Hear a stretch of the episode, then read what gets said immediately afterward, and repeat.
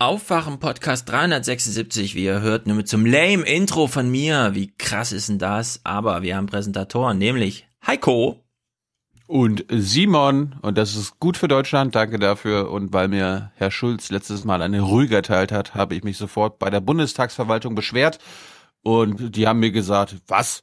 Was, äh, der Schulz hat ja gar keine Ahnung. Ich, wir schicken Ihnen gleich mal hier ein paar Intro-Sachen für Ihr Intro. Und dann haben sie das gemacht.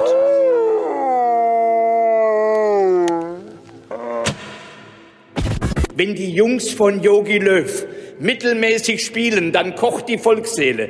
Wenn Fraunhofer und Co. ihr gewaltiges Potenzial nicht voll ausschöpfen, dann kocht meine Seele. Nach einem Jahr im Amt legt Ministerin Karliczek ihren ersten Gesetzentwurf vor.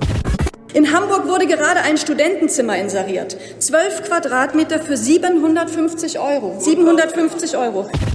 Alle Länder sind Entwicklungsländer. Alle Länder müssen sich entwickeln. Das ist unanständig von Ihnen. Unanständig. Nichts weiter ist das. Liebe Kolleginnen und Kollegen, der altkommunistische Geist der Grünen ist wieder aus der Flasche gekommen, wenn man über Enteignungen spricht. Weil so schizophren kann man gar nicht sein. Jeder Ministerpräsident, auch Herr Seehofer, hat natürlich in seiner Regierungszeit enteignet. Natürlich. Und ich sage Ihnen eins, wenn man unter Berlin Braunkohle finden würde, dann würden Sie in der Union bei dieser Kampagne deutlich unterschreiben. Das sage ich Ihnen. Aber warum sollte es denn nötig sein, die Jugend durch Schocktherapien, KZ-Besuchen und ähnlichen Einrichtungen permanent vor einer möglichen Wiederholung dieser Verbrechen zu warnen? Damit muss Schluss sein. Liebe Freundinnen und Freunde von der AfD. Sie haben heute Ihr wahres Gesicht gezeigt in dieser Debatte. Sie stellen sich hier hin und verteidigen angeblich das Recht dieser Rentnerin und in Wirklichkeit wollen Sie ihr in die Tasche greifen. Das ist Ihre Politik. Und Sie stehen doch in Wahrheit Wladimir Putin näher als dem Grundgesetz. Das ist Nullbeleg. Das ist noch nicht mal Hörensagen. Das ist das mieseste vom miesesten Gerücht. Aber dass man sich mit dem Linksextremismus beschäftigt, das scheint Ihnen ja ein Dorn im Auge zu sein. Wir sind dort nicht blind, sondern wir stellen uns auch gegen den Linksextremismus. Irgendein Thema, wenn Sie nur hören, dass es um Rüstung geht, dann tritt Ihnen Schaum vor den Mund. Es ist ja, Ihre, ist ja Ihr gutes Recht, aber quälen Sie uns dann nicht ständig damit. Die DDR war die militaristischste Gesellschaft, die die Kinder schon zum Militarismus erzogen hat und zur NATO-Feindschaft. Den beiden Fraktionen hier, den Linken wie den Grünen, geht es doch nicht im Kern ähm, um, um, um den Frieden und um irgendwelche Leute äh, im, im, im, Mittleren Osten. Äh, Ihnen geht es darum, die Bundeswehr runterzureden, die deutsche Wehrindustrie runterzureden und unsere Bündnisfähigkeit nachhaltig zu beeinträchtigen. Auch das Argument, die anderen würden doch liefern, das zieht doch auch nicht, liebe Kolleginnen und Kollegen. Wenn mein Nachbar mit Drogen dealt. Das heißt doch noch lange nicht, dass ich auch Drogendealer werde. Da müssen Sie doch mal wirklich aufwachen. Morgen. Guten Morgen. Morgen. Hallo. Hallo, guten Morgen. Hier ist der Aufwach-Podcast. Sie wollen keinen starken Sicherheitsapparat. Sie wollen lieber einen kleinen Stuhlkreis à la Prenzlauer Berg auf dem schönen Samtsofa zusammen mit Ihren Soziologenfreunden die Welt erklären. Wake up and clear your brain. Time to listen to what people are saying. Government is lying again and the media is acting insane. It's good to stay in bed. And I know they're talking heads, but you can sleep when you are dead, so wake up. Manchmal ist Opposition wirklich schwer. Die Regierung legt ein gutes Gesetz, legt ein gutes Gesetz vor. Alle sind irgendwie dafür. Die einen finden ein Haar in der Suppe, wie die FDP und die Grünen, darüber kann man reden. AfD und Linke reden über was ganz anderes und sagen, das steht aber gar nicht im Gesetz. Irgendwie, es ist keine Schande, dass auch die Opposition mal einem guten Gesetzentwurf zustimmt. Das ist ganz einfach. Das ist ganz einfach. Das ist ganz einfach. Ist immer ganz einfach im Bundestag. Sonst mhm. könnte es ja jeder. Ja. Die Soziologenfreunde könnten es sonst auch. Ja, ich, ich sitze hier mit meinem Stuhlkreis, äh, mit Soziologen zusammen. Ja, Stuhlkreis vor allem. Ja. Nur nicht im Prenzlauer Berg, sorry. Nee, nee, das ging ja zu weit. Aber mhm. vielleicht sollte Philipp Amthor mal Präsentator werden, weil das ist ja genau sein Ding hier. Ja. Intro war ein bisschen lang, fand ich aber. Mhm. Du glaubst gar nicht, was ich alles rausgeschmissen habe, weil ich habe, wenn du dich mal mit dem Bundestag beschäftigst, dann kommen da Ja, jede Menge gute Sprüche zusammen. Das war ja noch Best of dem Messier Innenminister oder vielleicht Nein, sogar nein, das- Verteidigungsminister. Das, das waren, das waren die Highlights der letzten drei Bundestagssitzungen. Ach so. So was hat Woche, er da gesprochen? Woche.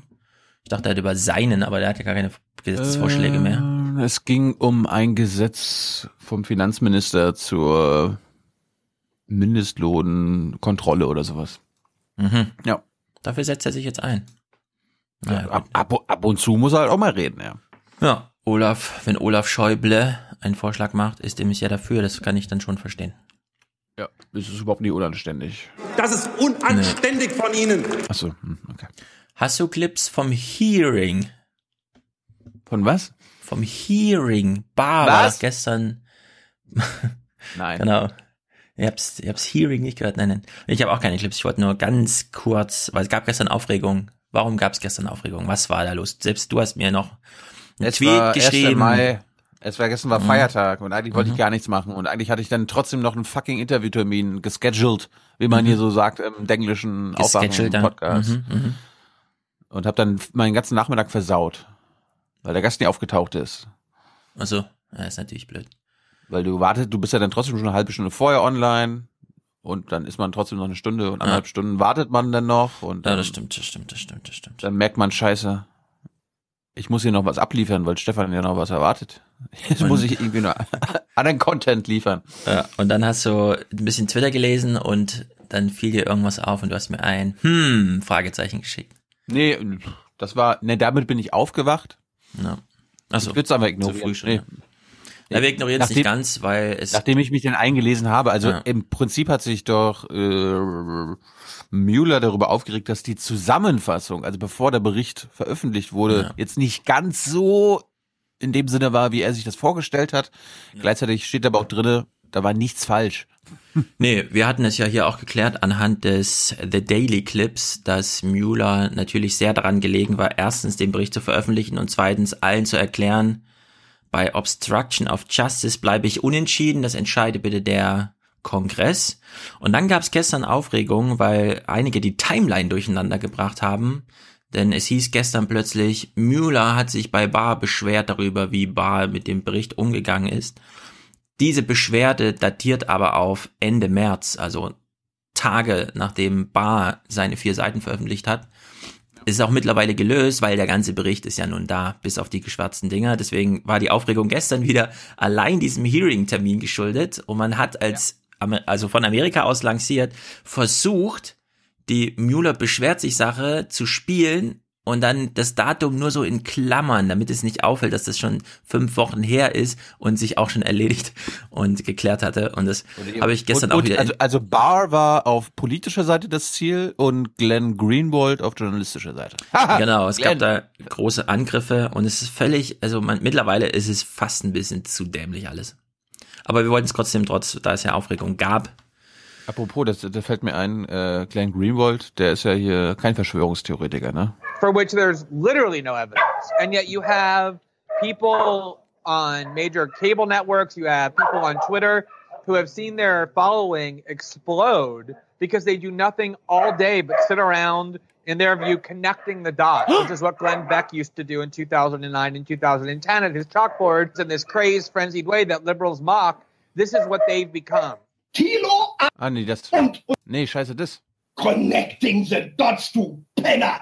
Ah. Du Penner. Es gab allerdings noch eine interessante Sache gestern bei der Bar-Anhörung. Äh, es gibt nämlich jetzt dann doch einige demokratische Kandidaten, die den ein oder anderen auch klugen und guten Wahlkampf-Move machen, wenn sie die Gelegenheit haben, äh, den Bar da vor sich zu haben. Ich muss mal kurz einen Tweet raussuchen. Ähm Und es gab eine, also jeder, äh, die sitzen ja dann in diesen Ausschüssen und beim Hearing hat jeder acht Minuten Zeit. Und in die acht Minuten Zeit fließt aber auch die Frage, äh, die Antwortzeit mit ein, weshalb für die Fragen noch weniger Zeit ist. Allerdings hat, ähm, wie heißt sie denn? Kamala ähm, Harris. Kamala A, wie heißt sie genau? Ja, hier, die kennen wir noch. Well, first of all, let me just say I love my country. I love my country. Kamala Harris. Ja. Kamala, genau. Sie tritt ja auch an als demokratische Kandidatin und sie hat einen sehr guten Aufschlag gemacht, denn in dieser Kontroverse, nämlich Barr schreibt da einfach rein, no obstruction of justice, obwohl Mueller, und das war dann eben seine Kritik, ausdrücklich haben wollte, nee, da entscheide ich mich nicht. Und da hat sie nämlich Barr gefragt, haben Sie sich eigentlich die Original-Evidenz, die Beweise nochmal angeguckt? Von Mueller oder haben sie einfach nur den Bericht gelesen und aufgrund des Berichts, aufgrund der Lektüre des Berichts entschieden, keine Obstruction. Und hat er gesagt, nee, ich habe mir die Beweise nicht nochmal vorlegen lassen. Und dann hat sie ihn gefragt, und das war wirklich gut, aber was sind denn Sie für ein Justizminister? Es wäre in Ihrer Aufgabe zu entscheiden, klage ich jetzt den Präsidenten an wegen Obstruction of Justice oder nicht. So, wenn er gesagt hätte, ich klage jetzt den Präsidenten an, wäre das völlig undenkbar gewesen, dass er nicht nochmal vorher mit den Ermittlern über die Beweise spricht. Ja, also allein auf Textbasis macht man das dann nicht. Und dann hat sie ihn gefragt, den Bar, aber wie können Sie denn die Entscheidung nicht anzuklagen, weil Sie keine Obstruction of Justice sehen? Also diese schwere Entscheidung, wie können Sie die denn eigentlich fällen, wenn Sie die Beweise sich gar nicht nochmal angeguckt haben und gar keine Rücksprache mit den Ermittlern geführt haben?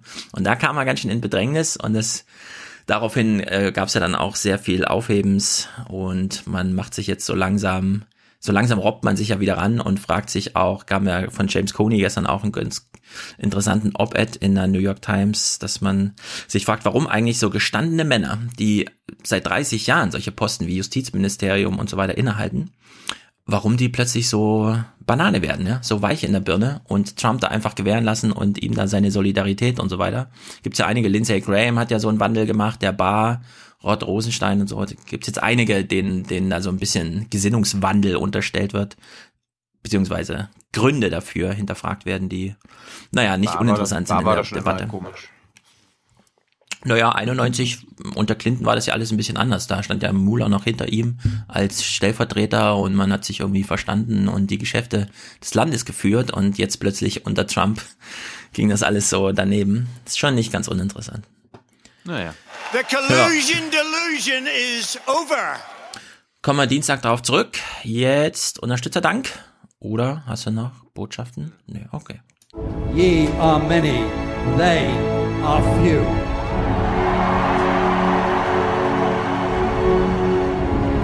Willkommen im 1% Club. Wer gleich sein Grillwürstchen auf den Plastikteller legt, den Nudelsalat mit der Plastikgabel isst und die Bohle mit dem Plastikhalm schlürft, hat vor allem einen schönen Sommerabend. Ja, und wir beginnen mit einer Nachreichung des äh, Präsentatorendanks per E-Mail von Stefan letzte Mal. Wenn in der Mail immer kein Hinweis drauf ist, dann kriege ich das morgens nicht immer ganz so schnell zusammengebaut, dass da vielleicht doch noch eine Botschaft irgendwo lauert. Aber kein Am Problem. besten, am besten die Leute immer im Betreff ganz, ganz groß schreiben. Genau. Ah, Stefan, Stefan, Achtung für diese Folge, für diese Folge, Es, Achtung. es muss nicht besonders groß, allerdings sollte er nicht leer bleiben, sondern einfach nur das Wort Mail oder so, keine Ahnung. Kleinste Verweise reichen ja dann schon.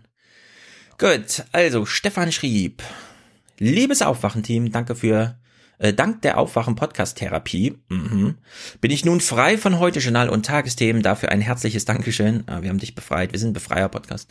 Und nicht vergessen auch ein herzliches Dankeschön an die Hans-Jessen-Show und die anderen Gäste. Genau. Mit der frei gewordenen Zeit kann, äh, kann ich mich nun, achso, da fehlt ein Ich. Also mit der frei gewordenen Zeit kann ich mich nun mehr den schönen Dingen des Lebens widmen, zum Beispiel dem Hören der deutschen Nationalhymne in der ägyptischen Fassung. Liebesgrüße aus dem schwäbischen Stefan. Na dann. Erstmal wird aber gesungen. Vaterland.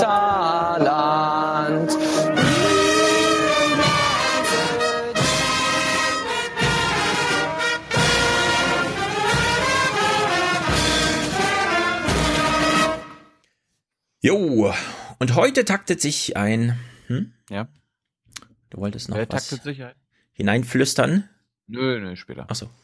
Heute taktet sich ein Heiko in die Präsentatorenschaft für Folge 318 bis 367. Er kumuliert und kumuschiert, oder wie das heißt, und wir kriegen ein Resultat an der Präsentatorenschaft, ist natürlich ziemlich gut. Nein, nicht Heiko Maas, allerdings werden wir jetzt trotzdem politisch, denn auch Heiko hat eine Mail geschickt, wie in seiner Betreffszeile steht, weiteres per E-Mail, ich lese.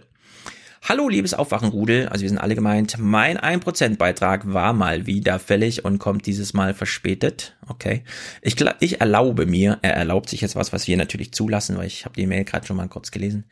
Ich erlaube mir das Buch Herr Sonneborn geht nach Brüssel von Martin Sonneborn zu empfehlen, das aufschlussreiche Einblicke in die Abläufe der EU-Institutionen gibt. Mein Soundboard-Wunsch in diesem Zusammenhang reformorientierter proeuropäischer Politiker am Firmament des politischen Himmels. Herr Schäfer, bitte. Herr Jäger, bitte. Wir haben eine Situation, in der ein reformorientierter, proeuropäischer Politiker am Firmament des politischen Himmels Frankreichs erschienen ist. Ja. Gehört.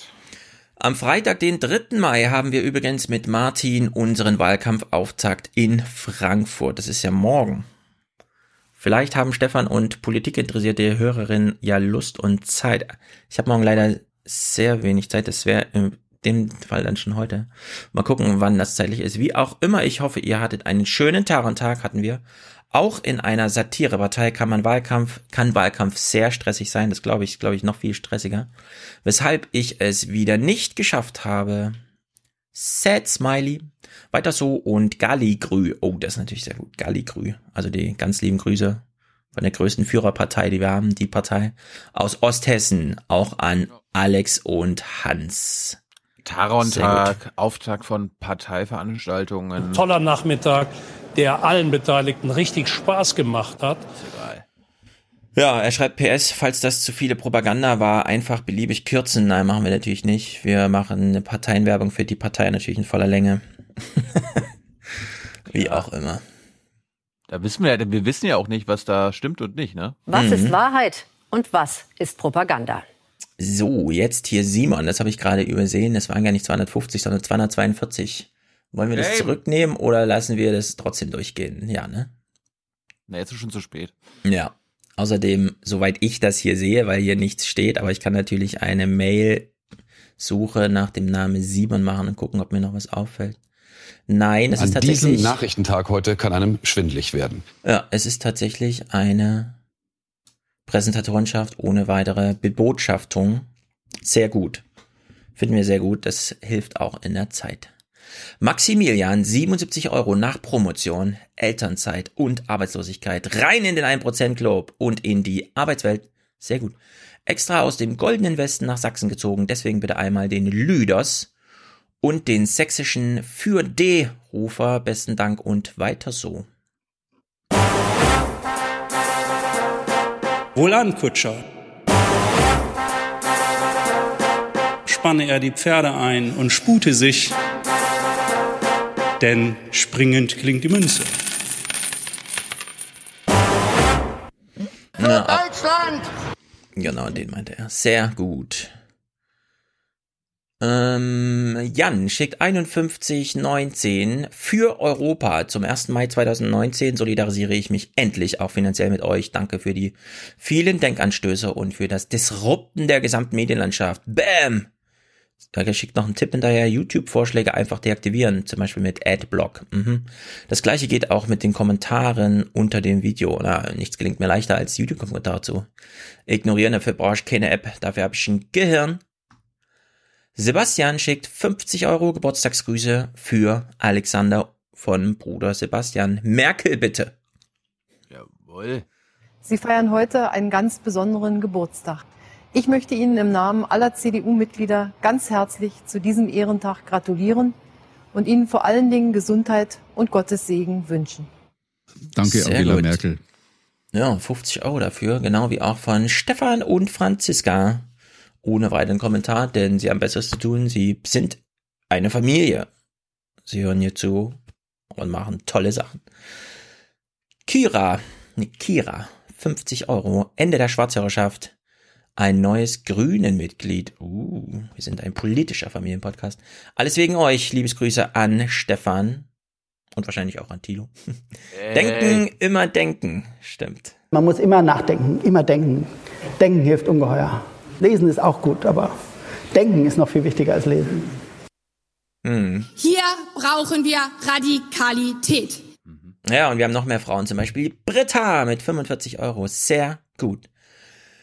Andreas schickt 42 und rundet die Produzenten hier ab. Aufwachen und Happy Birthday an Dr. Gebele vom Charakterneurosen Podcast. Charakterneurosen Podcast. Okay, ist vielleicht eine Empfehlung. Ich kenne ihn nicht. Film- und Seriencharaktere auf der Psychoanalyse Couch. Von Herrn A. Happy mhm. Birthday to you. Bitte alle. Happy Birthday to you.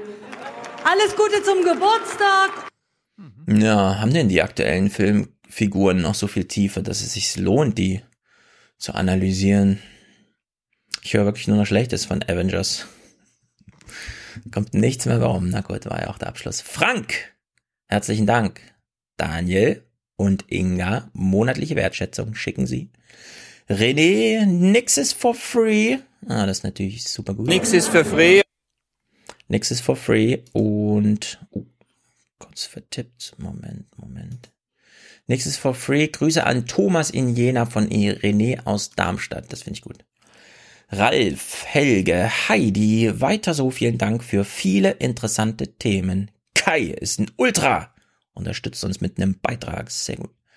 Benedikt dankt nicht mir, dank der BAföG-Sachbearbeiterin. Vielen Dank, liebe BAföG-Sachbearbeiterin. Für 15 Euro, das ist sehr gut. P. -Punkt. Keine Ahnung. Vorname war abgekürzt. Wir sagen Danke. Kann alles Mögliche sein. Peter liegt auf der Hand, ne? Gibt's noch einen Namen mit P? Philipp? Peter ist der einzige Name mit P. Ja, stimmt. Philipp wird mit F geschrieben. Richtig. Manuel, danke für den super Podcast. Meint sie uns? Ja, ich glaube schon. Konrad, aufwachen. Was sagen wir dazu? Bitteschön. Konrad, herzlichen Glückwunsch, äh, Glückwunsch zum Geburtstag an Andreas von Karin und Konrad. Ja, gut. Herzlichen Glückwunsch und herzlichen Dank dafür, dass du immer wieder vielen Menschen Freude bereitest. Was wäre das deutsche Showgeschäft ohne dich? Bleib wie du bist. Alles Gute. Ja. Und Andreas, nicht nur K und K grüßen dich, sondern auch S und J. Simone, David, Thomas, Sven, Thorsten. Herzlichen Dank, Stefan. Connecting the Dots. Eurasiapodcast.com hören. Hm. Jawohl. Bin ich gespannt. Connecting the Dots, du Penner. Ja, Ul Oliver. Investition in die Zukunft, 5% vom Kindergeld, Nachzahlung K3 für April. Das heißt Kind Nummer drei, das ist natürlich sehr gut. André, herzlichen Dank. Zu, Zukunftsinvestitionen, ja. ja. Ich glaube nicht, ja. dass wir das verhindern können, die Entwicklung. Die Zukunft muss man unterstützen. Ne? Hm. Florian schreibt DIEM, keine Ahnung, Mitgliedschaft beendet, ja, Schwarzhörerschaft. Meinst du, es ist DM25? DIEM, ja. Naja, also hier steht DEM Mitgliedschaft beendet Schwarzhörerschaft. Das ist gut für Europa. Also durch, dadurch, dass da Europa steht, glaube ich, ist auch, das heißt DM25. Gut, was ihr auch immer, wie das gemeint ist. Pascal danken wir, Tim, Liebesgrüße zum Dank und Animierung zum Weitermachen. Wir fühlen uns animiert. Henrik beendet seine Schwarzhörerschaft mit Liebesgrüßen aus Paris. Robert, Podcast Landschaftspflege, das ist sehr gut. Sven für den Transparenzterror. Jawohl. Dann gibt es ähm, einen Terror von Transparenz und Öffentlichkeit. Ja, Samuel, mein Teil der aufgelösten Kirchensteuer für den Aufwachen-Podcast als Dauerauftrag. Bitte um Schulz, Kirchengesang. Jesus aber antwortete und sprach, steh auf. Steh auf. Geh hin. Geh hin. Dein Glaube hat dir geholfen. Ja. Was soll ich dir jetzt dazu sagen? Scheiße gelaufen. Ich hätte das äh, jetzt anders machen sollen, ja. Ja. Jan, hier Grüße an Henning in Addis. Ist Addis ein Ort? A-D-D-I-S? Bin gerade, ähm, ach so, warte mal, bin gerade eweng dronk und an der eine, eine Botschaft, ein Prozent Botschaft. Hörst du das eigentlich noch? War ja deine Idee. Immer denken. Ja, das ist, passt ganz gut, wenn man das nach Martin Schulz spielt. Man muss immer nachdenken, immer denken. Denken hilft ungeheuer. Lesen ist auch gut, aber denken ist noch viel wichtiger als lesen. Ja.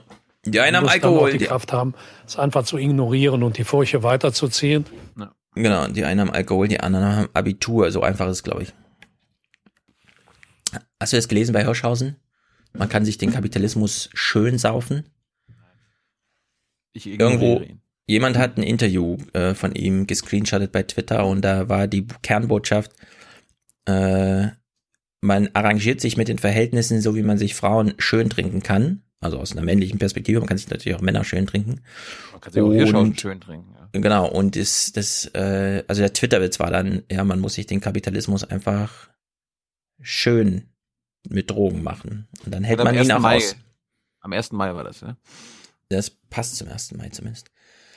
Paul, wohl an, Podcaster, schalte er das Mikro ein und spreche klug, denn springend klingt die Münze, haben wir eben schon gehört, deswegen sagen wir ihm und auch vielen weiteren Unterstützern herzlichen Dank. Du, du spielst noch was? Nö, nö, ist okay. Ah, ja. For the many. For the many, not, not the few. The few.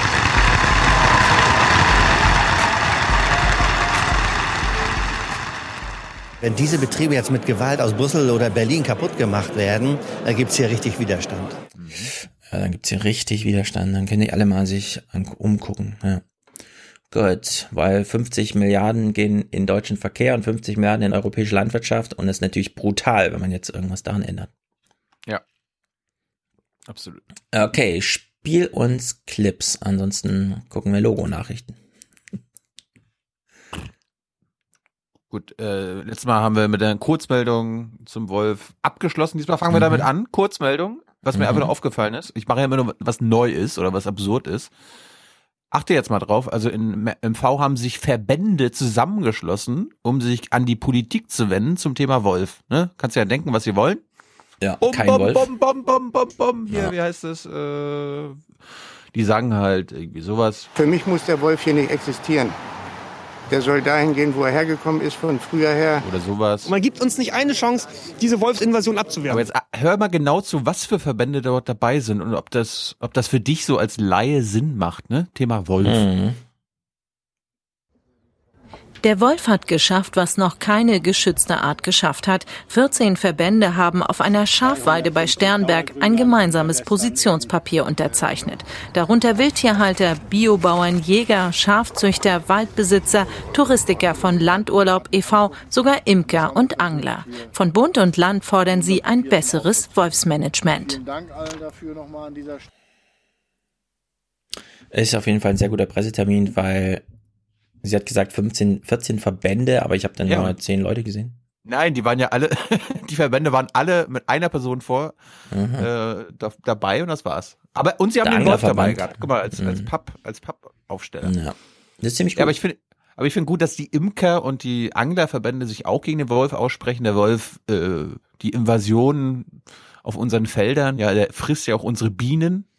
Ja, die Bienen sind nicht gefährdet wegen Ja, ich meine- unserer Landwirtschaft, sondern Wenn man sich überlegt, welchen Verband, und es nicht mal spezifisch auf Natur bezogen, aber welchen Verbänden könnte eigentlich Biodiversität ein wichtiges Anliegen sein? Dann würde ich sagen, mh, die mit Fischen zu tun haben und die mit Bienen zu tun haben. Mhm. Also die müssten doch am aufgeschlossensten sein dafür, dass man im Wald auch dem großen Wildbestand mal einen natürlichen Feind gegenüberstellt, damit das ein bisschen eingehegt wird, aber Pussekuchen, offenbar. Na gut. Also es wird absurd. Oh. Hm, mein Stift ist weggeflogen. Kann schon mal Ich habe ihn wieder gerettet. So niedlich wie der Wolf aussieht, so schön wie der ist, aber müssen getötet werden. Ja, müssen weg. Bitte. Ach so, das war schon zum Wolf. Ja, ja. Das war alles. Komm, irgendwas hast du noch, was Lustiges. Zum Wolf? Nee, so insgesamt. Irgendwas, du hast jetzt eine Stunde zum Clips spielen. Ne, du hast doch noch deine Clips. Nö. Ja. Ich Okay. hab nichts Lustiges. Dann gucken wir jetzt Logo, denn. Das ist übrigens hier Wolf, das sind ernste Nachrichten. Ja, klar, deswegen, deswegen habe ich ja nach Lustigen gefragt. Aber du willst ja keine Lustigen spielen. Das Dann war doch schon lustig Lustiges. genug. Also die Logonachrichten. Wir wissen, was die Logonachrichten sind, nämlich Kindernachrichten. Kindernachrichten findet man immer ganz gut, weil es ist ja für die Kinder und guckt man auch nie. Deswegen stellt sich dieser Mythos ein, ja, das ist voll gut und so, ne? Also so typisch halt. Vielleicht sind sie ganz gut, ich weiß es nicht. Ich habe drei Kinder und ich habe trotzdem das letzte Mal vor 20 Jahren Logonachrichten geguckt.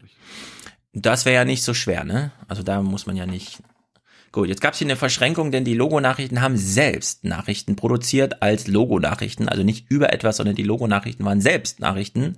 Klaus Kleber, wie es halt so ist, muss sich hier verbeugen vor den Kollegen. Wir haben einen schönen Anlass, uns vor befreundeten Kolleginnen und Kollegen zu verbeugen. Vor Logo, den Nachrichten für Kinder. Ja, Klaus Kleber verbeugt sich ich will jetzt nicht über seine Frisur sprechen. Wieso? Wie gesagt, ich will nicht über seine Frisur sprechen. Vielleicht haben wir es hier mit einem Fake zu tun, ich weiß nicht so genau. Ich war. Ein Host. Ein Host. Naja, gut. Also Klaus Kleber verbeugt sich vor den äh, Logo-Nachrichten. Okay, soweit. Warum gratuliert er? Warum ist das für ihn jetzt so ein Thema? Die sind jetzt 30 Jahre alt. Mhm. Vielleicht kann man dazu sagen, Nachrichten für Kleine aber ganz sicher keine kleinen Nachrichten. Was derzeit in der Welt passiert, unter Erwachsenen zu besprechen, ist, weiß Gott, schwer genug. Und es so zu erklären, dass sich Kinder dafür interessieren, verstehen und sich ein Bild machen, ist mindestens noch eine Klasse schwieriger. Stimmt das denn? Ich finde, Kindern ist es alles viel leichter zu erklären, weil man einfach mal sagen kann, nee, es ist wirklich so dumm, wie du glaubst, dass es dumm ist. Zack, fertig ist die Laube. Mhm. Und es scheint mir beim Heute-Schnall nicht, nee, es kann nicht dumm sein, ja. Das ist ja so eine Doktrin. Es kann nicht dumm sein. Wir erklären jetzt irgendwas und sei es, dass wir irgendwas erklären. Dann erklärt man halt irgendwas, ja. Aber eigentlich ist es dumm. So im Großen und Ganzen, was man so sieht. Aber gut. So, und jetzt ist kommt. Logo eigentlich auch staatstragend? Was meinst du? Das weiß ich nicht, genau. Könnte natürlich. Ich meine, bei Klaus Kleber weiß man nie. Ist alles staatstragend, wenn es notwendig ist, dass es staatstragend ist, auch wenn es dann gar nicht staatstragend ist. Gut, jetzt kommt ein kleiner Knaller. Wir hören mal genau zu. Es ist weder hier noch hier bei uns noch dort verkehrt, komplexe Dinge anhand von Menschen zu erklären, ihren Zielen und Sorgen.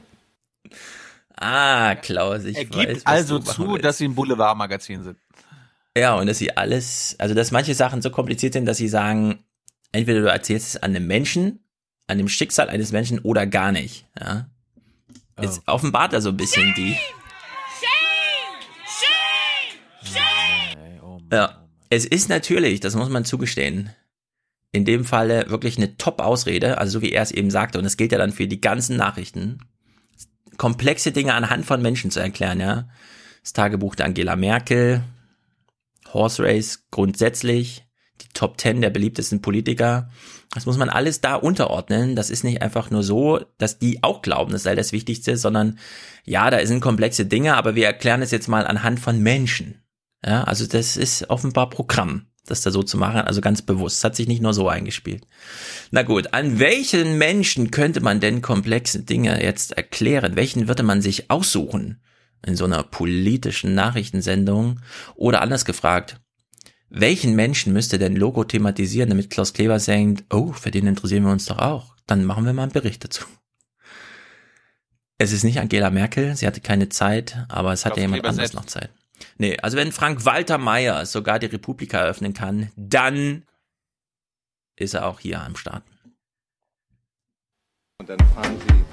Hier steht er, der Bundespräsident, wenn er die Großen dieser Welt empfängt. Und hier trifft er auch Lotte, die zwölfjährige mhm. Kind. Also jung naiv, keine Zeit, wird immer ignoriert, aber ja. so eine Logonachrichten, wo alles mhm. vorab gesprochen ist und ja. wo die Kinder noch nie was von Murat Konas gehört haben.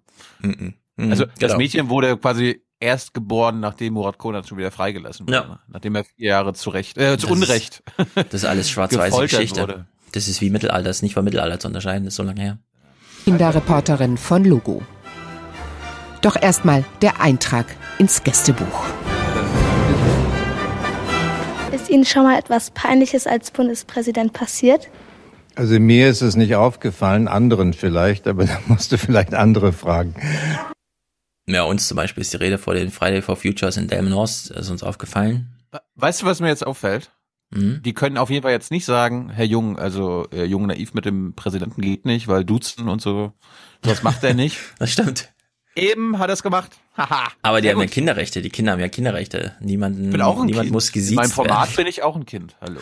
Also, jetzt kommt hier mal so ein Ding, wo ich sage, mm, mm, mm, mm, mm, mm.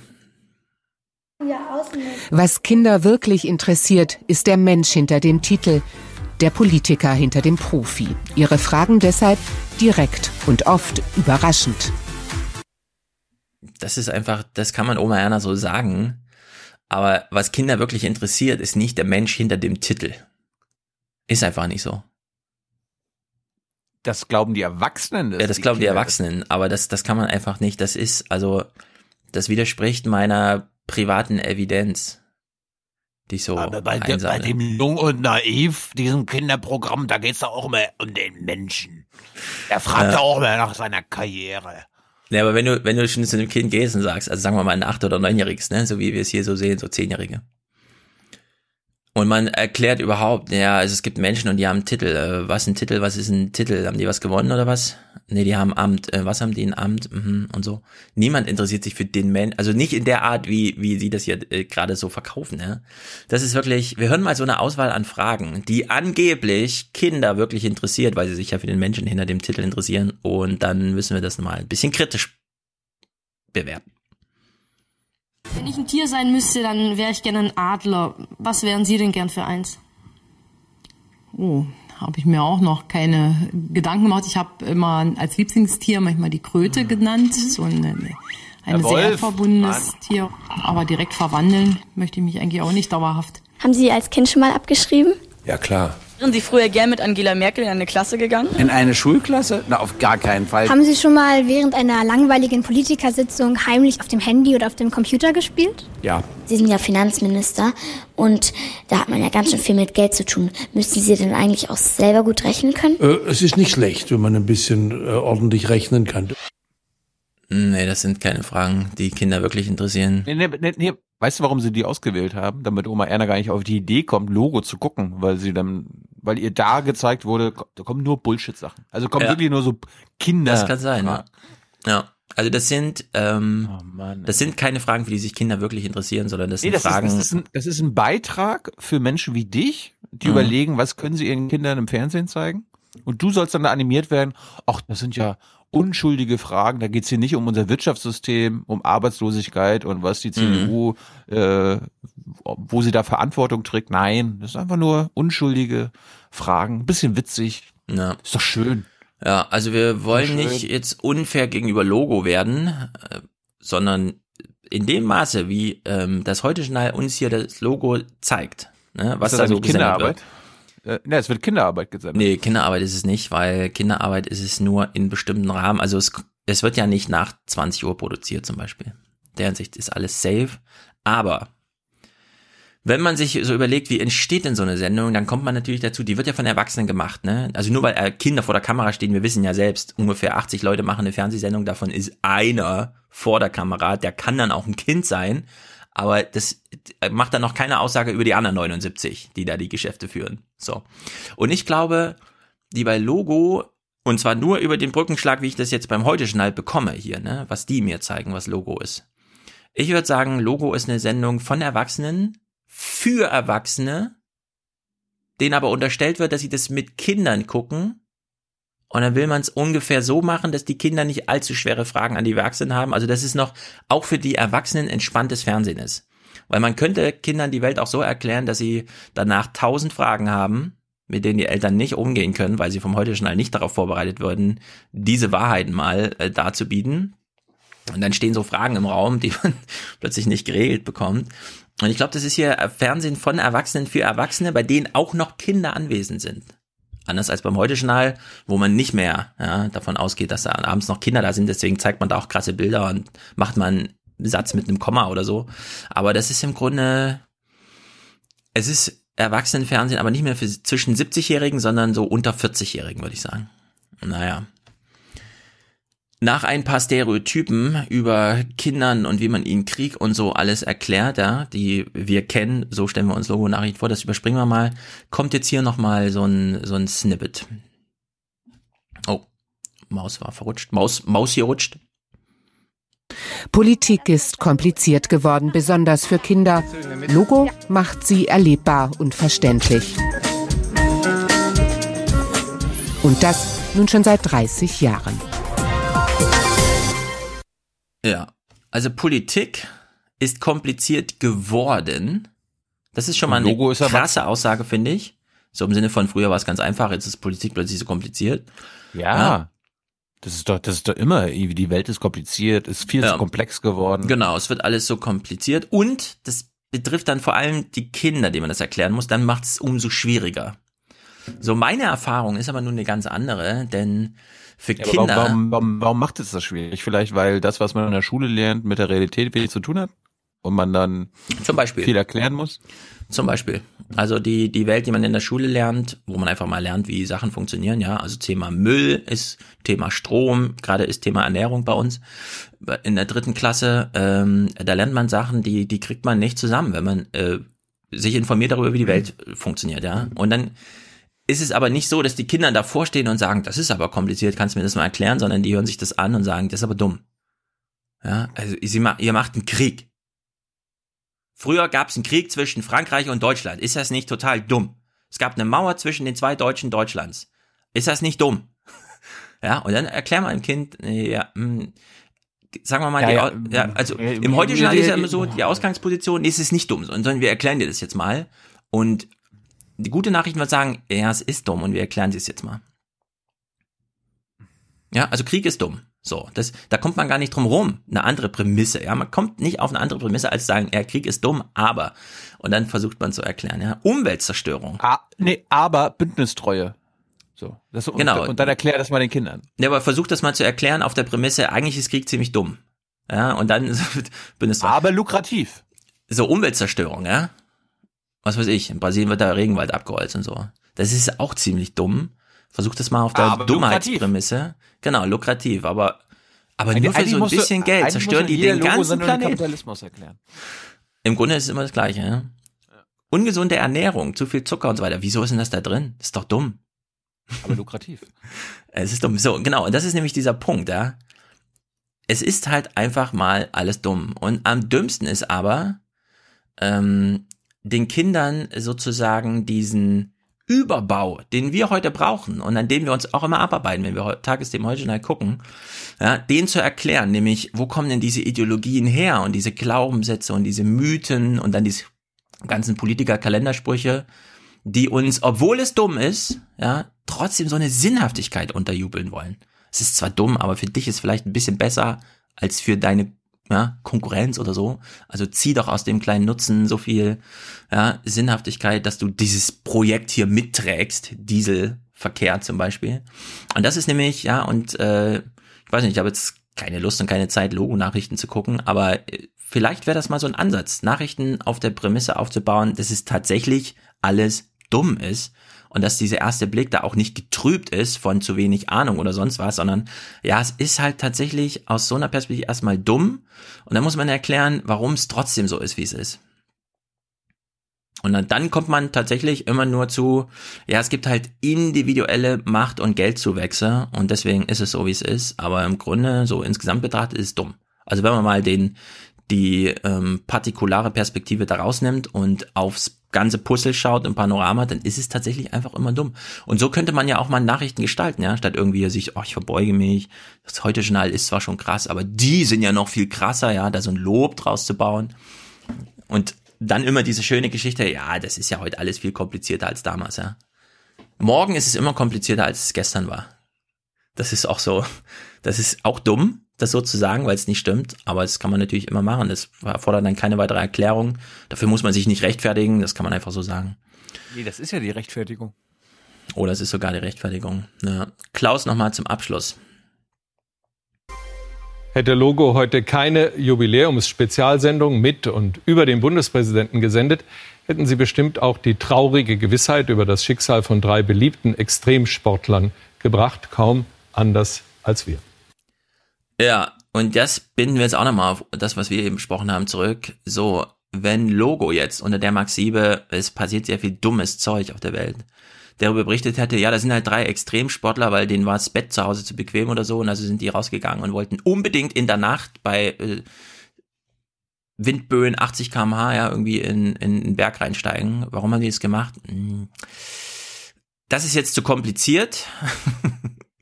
und so, es wird auch immer komplizierter. Nee, aber man muss, ich glaube, es wäre nicht falsch, Nachrichten zu machen. Es gibt ja diese neue Bewegung, alles konstruktiv, ja. Wir berichten nur konstruktive Nachrichten.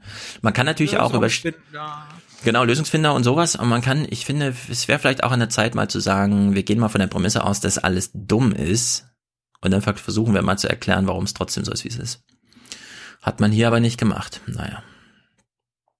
Kleines Anschlussthema zu diesem Ding, weil es ist nun mal wirklich alles ein bisschen dumm. Nur eine Kurzmeldung. Das ist, ähm, es gab neue Zahlen zu irgendwas wir sind ja nach der Börsenberichterstattung und es ist, es kommt eine, wieder eine Sache, die ist einfach dumm, ja. Und deswegen sagt man, wir machen mal eine, nur eine Kurzmeldung draus, oder? Komplex dann müssen wir, heißt das. Dann, Komplex. es ist komplex, genau. Da müssen wir uns nicht so im Detail damit beschäftigen. In Deutschland gibt es nach wie vor ein großes Wohlstandsgefälle zwischen den Regionen. Das belegt eine Studie der gewerkschaftsnahen Hans-Böckler-Stiftung.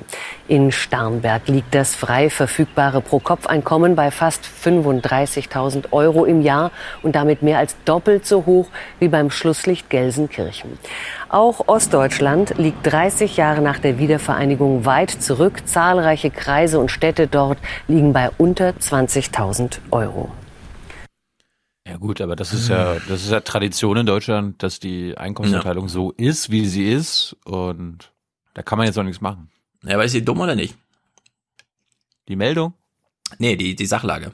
Also ist das nicht ein bisschen bescheuert, dass es Landkreise in Deutschland gibt, in denen der Durchschnitts, das Durchschnittseinkommen um den Faktor zwei Nein. größer ist Die- als in die anderen ja auch so viel. Nein? Ja. Genau, jetzt könnte man so anfangen. Äh, wirklich leisten die doppelt so viel? Wie denn? Zum Beispiel, ja, wäre so eine Frage, ihre, Eltern, sich, ihre Eltern haben viermal so viel geleistet und dann haben die das geerbt und äh, jetzt leisten Ja. die halt doppelt so viel. Ja, aber das wäre so eine Sache, die vielleicht sollte man da wirklich mal Logo gucken, wie das den Kindern erklärt wird, weil es ist einfach, das ist Ich glaube nicht, ein, dass den Kindern das erklärt wird. einprogrammierte, also es ist einfach dumm, ja, weil ähm, auch das heute Journal hat ja mit sehr vielen Problemen immer zu tun. Was, was weiß ich, äh, Hass auf die Medien, irgendwelche Leute wählen jetzt AfD in Massen und so. Wo kommt denn das eigentlich her? Wieso ist denn das so? Und dann macht man hier aber so eine Kurzmeldung. Ja, die haben zwar auch einen Rewe und da kostet das Nutella auch 3,99, aber die verdienen halt nur halb so viel. Hm, ist das vielleicht ein Problem? Ja oder nein? Naja, und das korrespondiert natürlich mit einer anderen Studie, der Mitte-Studie, von der hast du bestimmt gehört. Hm. Es gab Kontroversen. Hast du nicht wieso- Zeitung gelesen, Mensch? Bist du nicht, hast du, hast du nicht die Taz oder so? Ein linkes, Nein. ein linkes Tageszeitung dazu? lese ich nicht. Mhm. Also, wir besprechen es nur kurz, denn es gab Aufregung im Heute-Journal-Studio. Große, große Aufregung im Nachhinein. Wir hören mal zur Mitte-Studie äh, eine Zusammenfassung im Heute-Journal mit äh, Beate Küpper. Die ist hier als Gesprächsgast zugeschaltet bei Klaus Kleber. Und die Überschrift der Mitte-Studio trägt äh, unter anderem den Titel Feindselige Zustände. Und da war natürlich vieles so, na, warte mal, das ist ja nur eine Befragung, die ist ja nun nicht so, dass man da irgendwie Atome zusammenzählt und dann hat man ein wissenschaftliches Ergebnis, sondern darüber müsste man doch erstmal streiten, oder? Wie krass ist denn jetzt eigentlich so insgesamt? Und äh, wir hören mal äh, das Heute-Journal dazu. Zumindest den Teil, der im Fernsehen gesendet wurde für Oma Erna.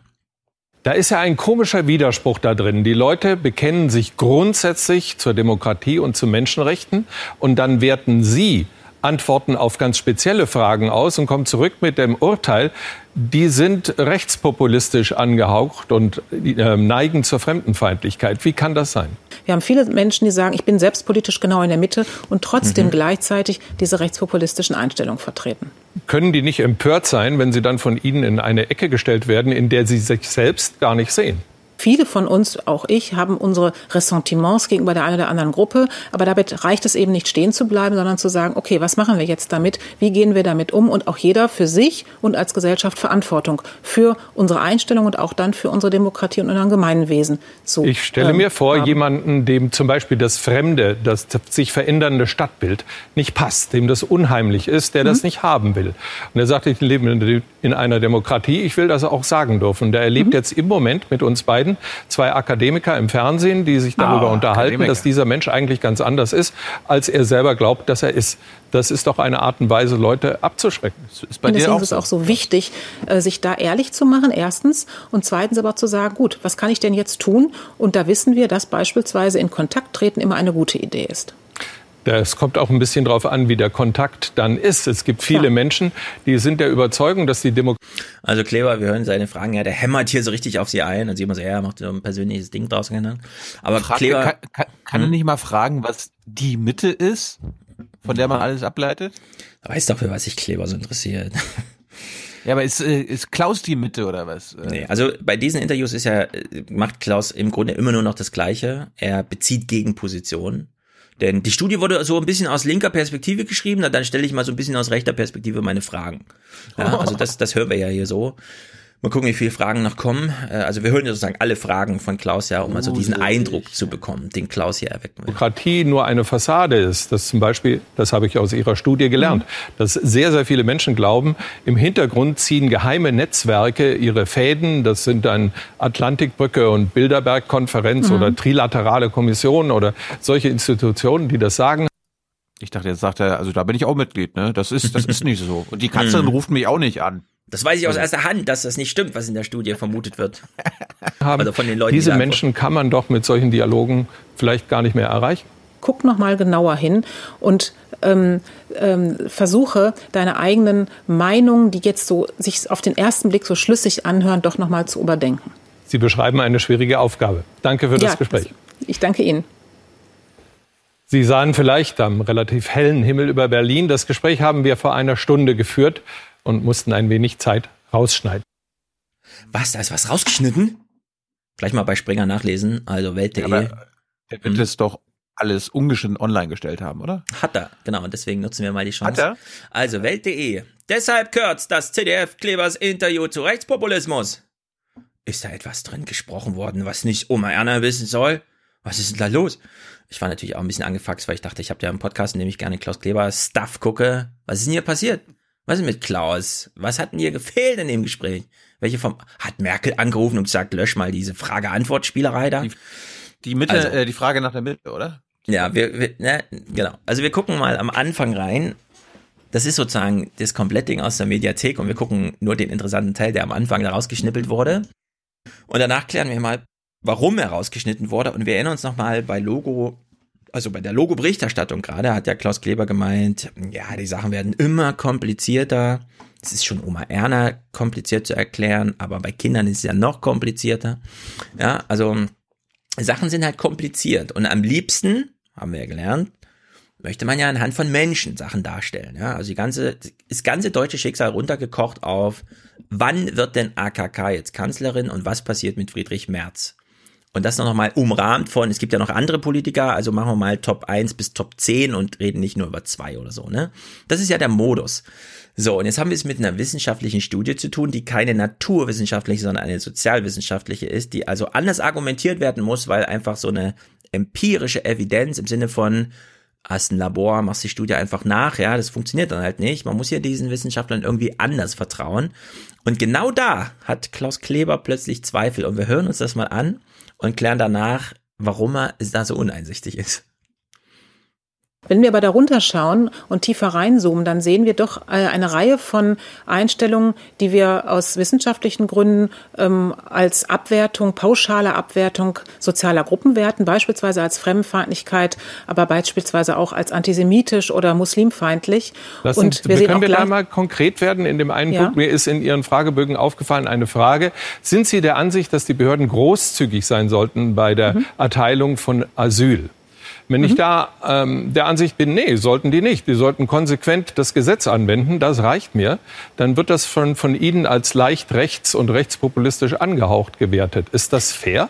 Äh, nein, das würden wir auch so nicht tun, äh, denn diese Aussagen können Menschen aus sehr unterschiedlichen Gründen heraus zustimmen. Wir Mhm. gucken uns diese Aussagen immer in äh, Zusammenspiel mit anderen Aussagen zu, äh, an und erst wenn sie Ich glaube, Klaus dachte gerade wirklich, bin ich jetzt ein Rechtspopulist, weil ich das auch so sehe?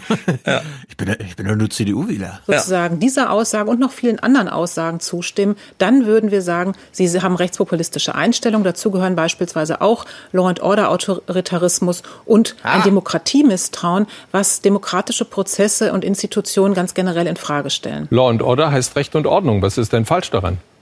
Ja, aber nicht eben Law and Order allgemein, sondern härter gegen Außenseiter und Unruhestifter. Das heißt, wir müssen immer schauen, nicht einzelne Aussagen uns anschauen und einzelne Facetten, sondern immer das Zusammenspiel. Und da können wir ein empirisch gut abgesichertes ähm, äh, Muster sehen, dass die überproportional zusammenhängen. Und nur bei den Menschen, bei denen sie das dann auch tun, da sagen wir ja, die tendieren in Richtung Rechtspopulismus. Und wenn die da besonders klar zustimmen, sagen wir auch, die sind rechtspopulistisch. Dabei ist wichtig zu wissen, Rechtspopulismus ist erstmal unabhängig davon, wo die Menschen sich selber politisch verorten. Wir haben viele Menschen, die sagen, ich bin selbst politisch genau in der Mitte und trotzdem gleichzeitig diese rechtspopulistischen Einstellungen vertreten.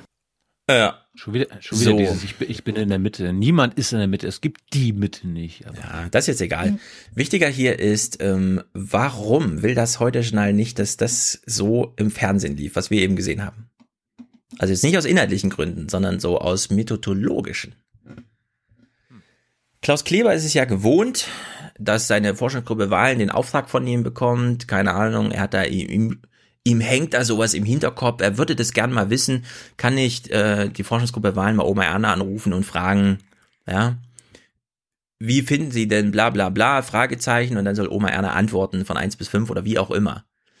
So, und dann nimmt ja die Forschungsgruppe Wahlen, macht das Ding zu einer Aussage, zählt einfach hoch, tausend Leute sagten auch, und präsentiert uns das in so einer Folie jeden Freitag im Politbüro, äh, Politbarometer.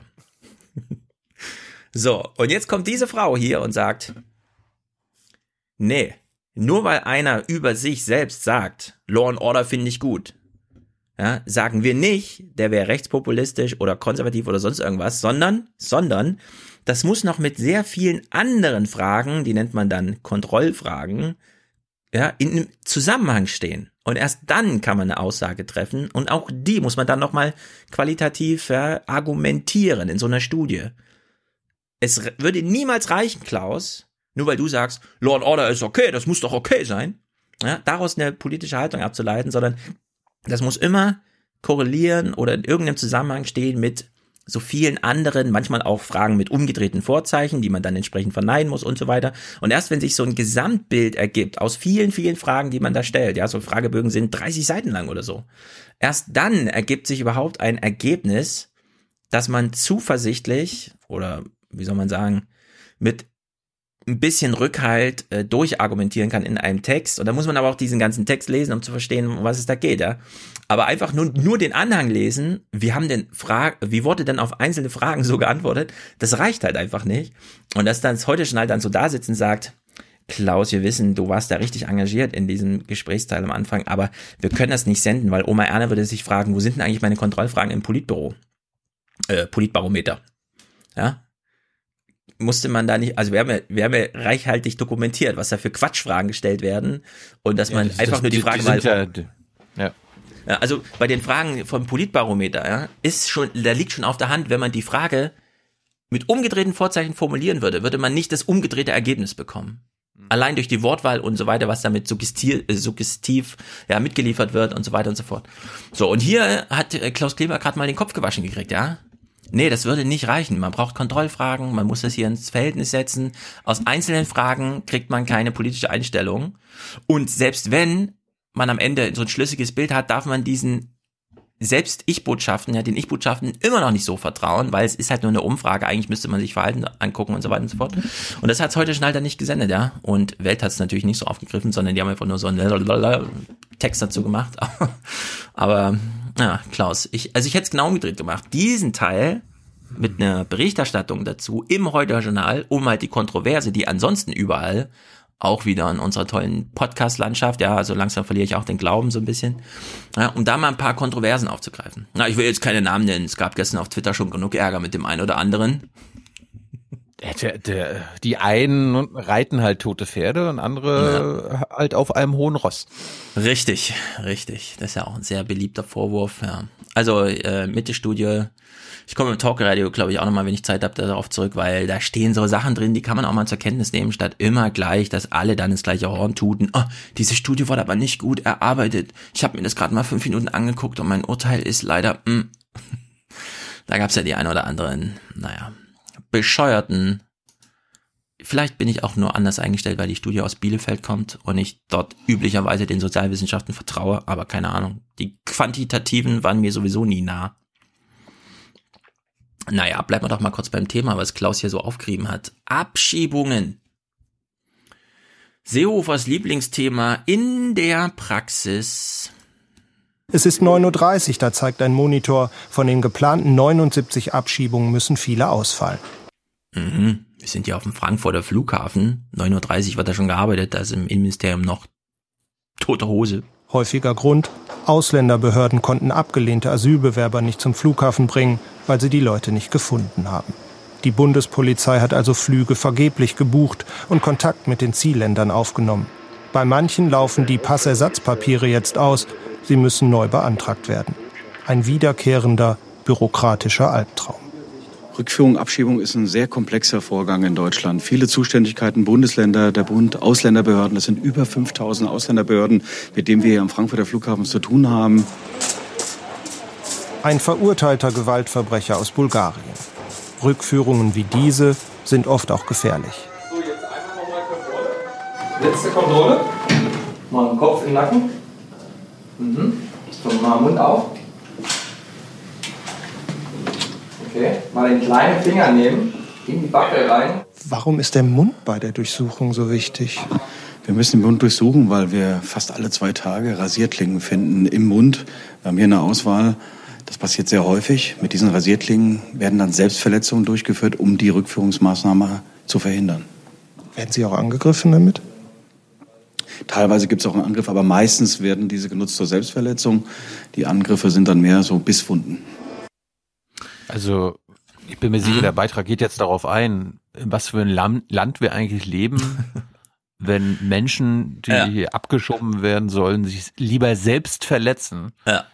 Als abgeschoben zu werden. Ja, das habe ich mich auch so ein bisschen gefragt. Also passt eigentlich die Art und Weise der Berichterstattung, nämlich welches politische Schicksal hängt eigentlich daran, dass irgendwer sagt, das ist aber nicht wirkungsgleich, was dort verabschiedet wurde als beim Treffen der, was weiß ich, Minister und so weiter, ne? Und gleichzeitig es ist jetzt für mich scheint das ein Beitrag zu sein, so ach so schwer hat es unser Staat, die Menschen abzuschieben. Ja, so ein bisschen. Bleibt da so ein bisschen unentschieden, aber ich denke mir auch, ja, also wenn ich in meiner journalistischen Arbeit auf Fälle stoße, in denen Menschen anderen in den Mund fassen und dann vor dieser Situation Angst haben, weil sie nicht genau wissen, wann sie in die nächste Rasierklinge in diesen Mund greifen, dann würde ich mir doch die eine oder andere Frage stellen zum, ja, also so, so grundsätzlich mal, was ist da los? Wieso schneiden sich Menschen lieber wieder Joker die Wange auf, äh, statt welche Maßnahme auch immer und so weiter, ja? Und so wie er auch sagt, ne, hier geht's erstmal um Selbstverletzung, um eben in dem Falle dann nicht reisefähig zu sein und so. Aber irgendwie habe ich das nicht so im Hinterkopf, dass wir die letzten vier Jahre Berichterstattung zum Thema Abschiebung in diesem äh, also in diesem Setting, ja, mal serviert bekommen haben, sondern da ging es dann um irgendwas anderes immer die ganze Zeit, keine Ahnung. Es ist, passt aber nicht ne, so ganz zum Lauf der Dinge, was wir an Berichterstattung haben. Aber in dem Beitrag kommt jetzt bestimmt nochmal pro Asyl oder so zu Wort, oder? Nee, das ist, das Problem ist, hier kommt gar niemand zu Wort, weil es ging natürlich nur wieder um unseren Lieblingshorst, denn der hat ja die eine oder andere neue Idee und Karim Mioska äh, stellt ja mal Fragen damit künftig mehr Ausreisepflichtige dann tatsächlich auch ausreisen, hat das Kabinett heute ein neues Gesetzespaket des Innenministers verabschiedet. Künftig sollen strengere Regeln gelten. Für ärztliche Gutachten etwa, die Reiseunfähigkeit bescheinigen. Beamte sollen nicht mehr über den Tag der Abschiebung informieren und Asylbewerber, die nicht mithelfen, Reisedokumente zu beschaffen, bestraft werden. Trotz der mühsamen Einigung in der Koalition hoch umstritten bleibt dies. Seehofers Plan, Menschen, die sich weigern auszureisen, schneller zu inhaftieren und, weil man nicht weiß, wohin mit ihnen, in Gefängnissen unterzubringen. Ja, also die Frage, die hier im Raum steht, die die Politik in den Raum gestellt hat und die die Journalisten aufgreifen, unabhängig davon, was ihnen in ihrer eigenen Arbeit dann noch unterkommt, ist, wie kriegt man die Menschen, die man abschieben will, eigentlich in der Woche vor der Abschiebung weit weg von Rasierklingen, damit die sich nicht die plötzlich in den Mund stecken und dann am Tag der Abschiebung sich selbst verletzen? Das ist so die Frage, kriegt- die hier im Raum steht. Und wie kriegt man politische Journalisten und Journalistinnen dazu, nicht an AfD-Politik zu denken, wenn man sowas hört? Ja, gar nicht. Also, denn also wozu, wozu brauchen wir noch AfD in der Regierung, wenn wir die Regierung schon haben, die sowas macht? ja, dazu hören wir mal Zitate von Horst Seehofer, der, damit könnte er sich auch in die AfD-Fraktion setzen. Der Grundsatz, wer vollziehbar ausreisepflichtig ist, muss unser Land auch wieder verlassen. Und wenn diese Rechtspflicht nicht befolgt wird, muss der Staat sie durchsetzen. Aber es gibt drei Möglichkeiten, ich sage es nochmal. Was zu bauen, machen viele Länder im Moment. Was äh, am Flughafen eine Halle, ein Gebäude, Container. Und das dritte ist eben die Mitbenutzung einer Justizvollzugsanstalt. Was die Länder machen, ist ihre eigene Kompetenz. Wir wollen ihnen durch dieses Gesetz die Möglichkeiten dazu schaffen. Ja. Ich meine, ich mein, wir hatten, wir hatten vor mm, zehn Folgen oder so auch mal, habe ich doch mal einen Mhm. Beitrag aus MV mitgebracht, wo ja auch explizit gesagt wurde, ja, das ist, äh, das ist nicht dasselbe, Abschiebungshaft darf nicht im Gefängnis passieren und so weiter und so fort. Ja, geht auch gar nicht, weil die Gefängnisse ja doch schon ziemlich voll sind. Natürlich und machen da eine sie das. ordentliche Separierung äh, sein müsste. Dass Horst sich hier hinsetzt und von drei Möglichkeiten spricht und sagt, na, sie müssen ja nicht ins Gefängnis, ich mache ja nur die Möglichkeit, sie können ja auch einen Container aufstellen. Das fällt schon gar nicht mehr auf, ja, wie, wie man da mit Menschen umgeht und so. Naja, wer ist Horst Seehofers Pressesprecher, jetzt da Dimroth und Plate nicht mehr da sind? Richtig, Schmidt, Michael Stempfle. Nein, So. er heißt Michael Stempfle und wir hören ihn jetzt. Er spricht ein CDU-Kommentar, nee, ein CSU-Kommentar im Tagesthemenstudio. Ich weiß nicht genau, warum Ist das möglich ist, aber Ist ja unser Terror, Terrorexperte. der Terrorexperte, ja. Also wir hören uns mal Stempfle an hier. Was die meisten Rückführungen scheitern, das geht nicht. Dass viele Ausreisepflichtige falsche Angaben zu ihrer Identität machen, genauso wenig. Der Staat muss handeln. Mhm. Der Staat muss handeln. Der weil so wie, die, so wie die Sache ist, das geht nicht, ja. Das geht einfach nicht. Das ist ja ganz auf Horst Linie. Jetzt führt er das nochmal ein bisschen aus, denn es gibt Tatsachen und die sind, Die geplanten Verschärfungen von Innenminister Seehofer gehen mir aber zu weit. Tatsache Mhm. ist, er schwächt es nur kurz ab, ja. Macht euch keine falschen Hoffnungen. der Staat hat es in den letzten Jahren verpennt, ausreichend Unterbringungsmöglichkeiten zu schaffen für diejenigen, Mhm. die kurz vor der Abschiebung stehen. Jetzt ist das Geschrei groß. Ja, jetzt ist das Geschrei groß. Also er sieht die Probleme nur auf der Zeitlinie, nicht auf der sachlichen oder auf der sozialen. Bei ihm ist es nur so eine Zeitdimensionssache. Klar ist das Geschrei jetzt groß. Man hätte halt die Container schon vorher bauen sollen. Und jetzt muss man halt in die Gefängnisse. Ja, es ist halt so. Finale finde ich aber besonders gut. Denn er macht so dieses, dieses schöne alte Tina-Prinzip, ja, was wir ja von Merkel und so kennen. Als hätte sich Seehofer es bestellt. Meckern allein hilft nicht. Wer Seehofers Pläne ändern oder stoppen will, muss ihn und uns Bürger mit besseren Konzepten überzeugen. Also, her damit. Alter. Ja, es ist nämlich nicht so, dass Habt ihr, was, beispielsweise... habt ihr was Besseres? Habt ihr eine bessere Alternative zu dieser menschenunwürdigen Praxis hier in unserem Land? Nee? Ja, dann machen wir das einfach. Ja. Es Alter, ist nämlich Stempel. nicht so, dass äh, nicht schon äh, sehr lange jetzt über das Flüchtlingsthema gesprochen wird und auch über die Frage, wie könnten eigentlich Länder, die Ankunftsländer von Flüchtlingen sind, anders mit Menschen umgehen. Und zwar nicht nur mit denen, die, was weiß ich, durch welche Entscheidung auch immer ausreisepflichtig sind, sondern beispielsweise auch mit denen, die nicht ausreisepflichtig sind. Ja, also alle Integrationsfragen, das, das kommt alles in diesen alternativen Kosmos hier mal mit rein. Und dann hätte man auch weniger Druck mit den wenigen, die dann aus welchen Gründen auch immer tatsächlich abschiebepflichtig nach aktuellen Gesetzgebung und Rechtsprechung sind, ja, dann müsste man mit denen auch nicht so restriktiv umgehen, weil man so eine mediale Front die ganze Zeit noch bespielen muss. Aber da ist Stempfle irgendwie, nö, die Politik und die Medien haben ja keinen Fehler gemacht. Die Länder haben einfach zu langsam Container gebaut am Flughafen um die Leute schon am Mittwoch einzusacken und nicht erst am Freitag, wenn am Samstagmorgen der Flieger nach Kabul geht.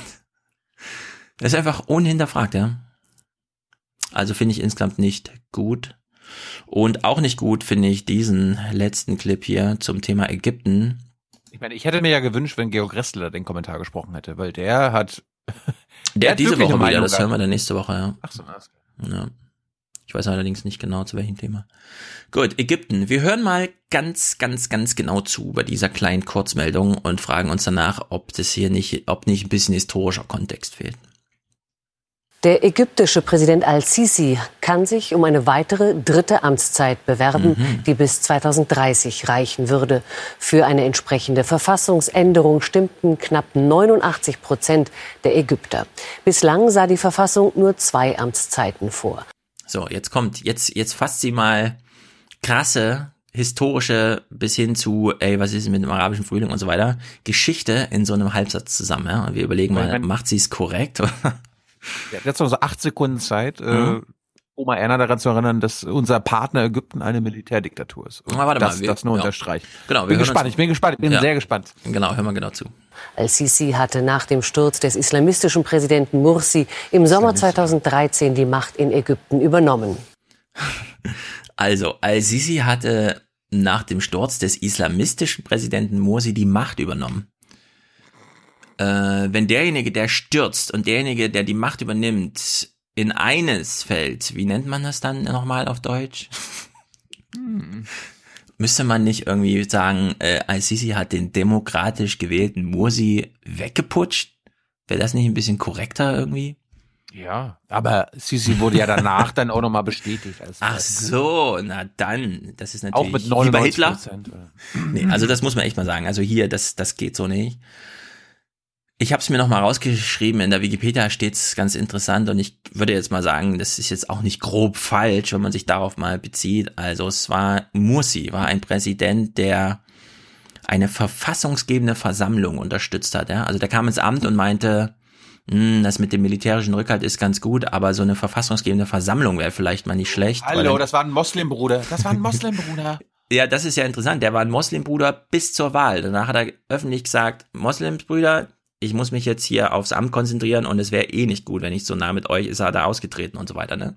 Also nicht, das kann man natürlich sagen, oh, was bedeutet denn das schon? Aber er hat es nicht so, also er ist noch mit denen ins Amt gekommen und hat danach ohne Druck durch. Wir wählen dich aber nicht, wenn, oder das ist ja eine islamistische Übernahme oder so, ja, sondern hat dann ohne Druck sich von den Moslembrüdern losgesagt kann man ja vielleicht, äh, sollte man da Wert drauf legen. Er wollte das Bildungssystem stärken und Korruption bekämpfen und hat da auch erste Bemühungen gezeigt. Und das alles geht natürlich auf Kosten der militärischen, politischen Kraft in Ägypten und das fanden die dann gar nicht gut. Ja, und ihn jetzt rückblickend noch so als, ja, das, also das alles einzudampfen, also Mursi einzudampfen auf einen islamistischen Präsidenten, das ist völlig falsch, würde ich sagen. Also da fehlt nicht nur Kontext, sondern in dem Falle ist es wirklich Fake News. Das war der Und- erste und einzig demokratisch gewählte Präsident in Ägypten. Genau, sowas hätte man ja mal irgendwie sagen können, ne? dass damals eine echte Volksentscheidung getroffen wurde, ihn zu wählen und er dann auch echte Volksentscheidungen im Sinne von, wir brauchen mal eine Verfassung, weil, ja, also Militär raus, Verfassung rein, das war sein Programm. Und dass man, dass man ihn da wegboxt, ja, das lag ja dann irgendwie auch auf der Hand, dass das Militär das macht, äh, ist super schlüssig, also das muss man jetzt nicht nochmal argumentieren, aber dass man dann sagt, naja, da wurde halt, äh, da wurde halt die Macht übernommen, nachdem ein äh, äh, ein Sturz stattfand, das ist einfach, das geht so gar nicht, finde ich. In seiner Mhm. Antrittsrede hat Mose jedenfalls den demokratischen, zivilen und modernen Staat propagiert. Und jetzt kann man sagen, äh, na gut, ist ja alles gelogen, weil wir wissen ja, braune Menschen in Afrika, die lügen ja alle, vor allem wenn sie Regierungsämter führen. Aber vielleicht reicht's ja mal, die Semantik von Mursi zu vergleichen mit dem, was Al-Sisi so macht. Beispielsweise mit verfassungsgebende Versammlung, seid ihr bescheuert? Ich brauche ja mal irgendeine Entscheidung, dass ich hier für ewig Präsident sein kann. Ne? Also das ist so das Assisi-Programm im Vergleich dazu. Da muss man jetzt echt mal, weiß nicht, das ist im Sinne, ich würde jetzt sagen, bevor du diesen Clip gleich spielst, ich weiß ja nicht, was du spielst, aber ich würde sagen, diese zusammen, dieser Halbsatz aus den Heute-Journal, der war so, wie ihn sich die Bundesregierung wünscht. Und das meine ich genauso. Ja, bestätigt in der BBK. Herr Jung zu Ägypten.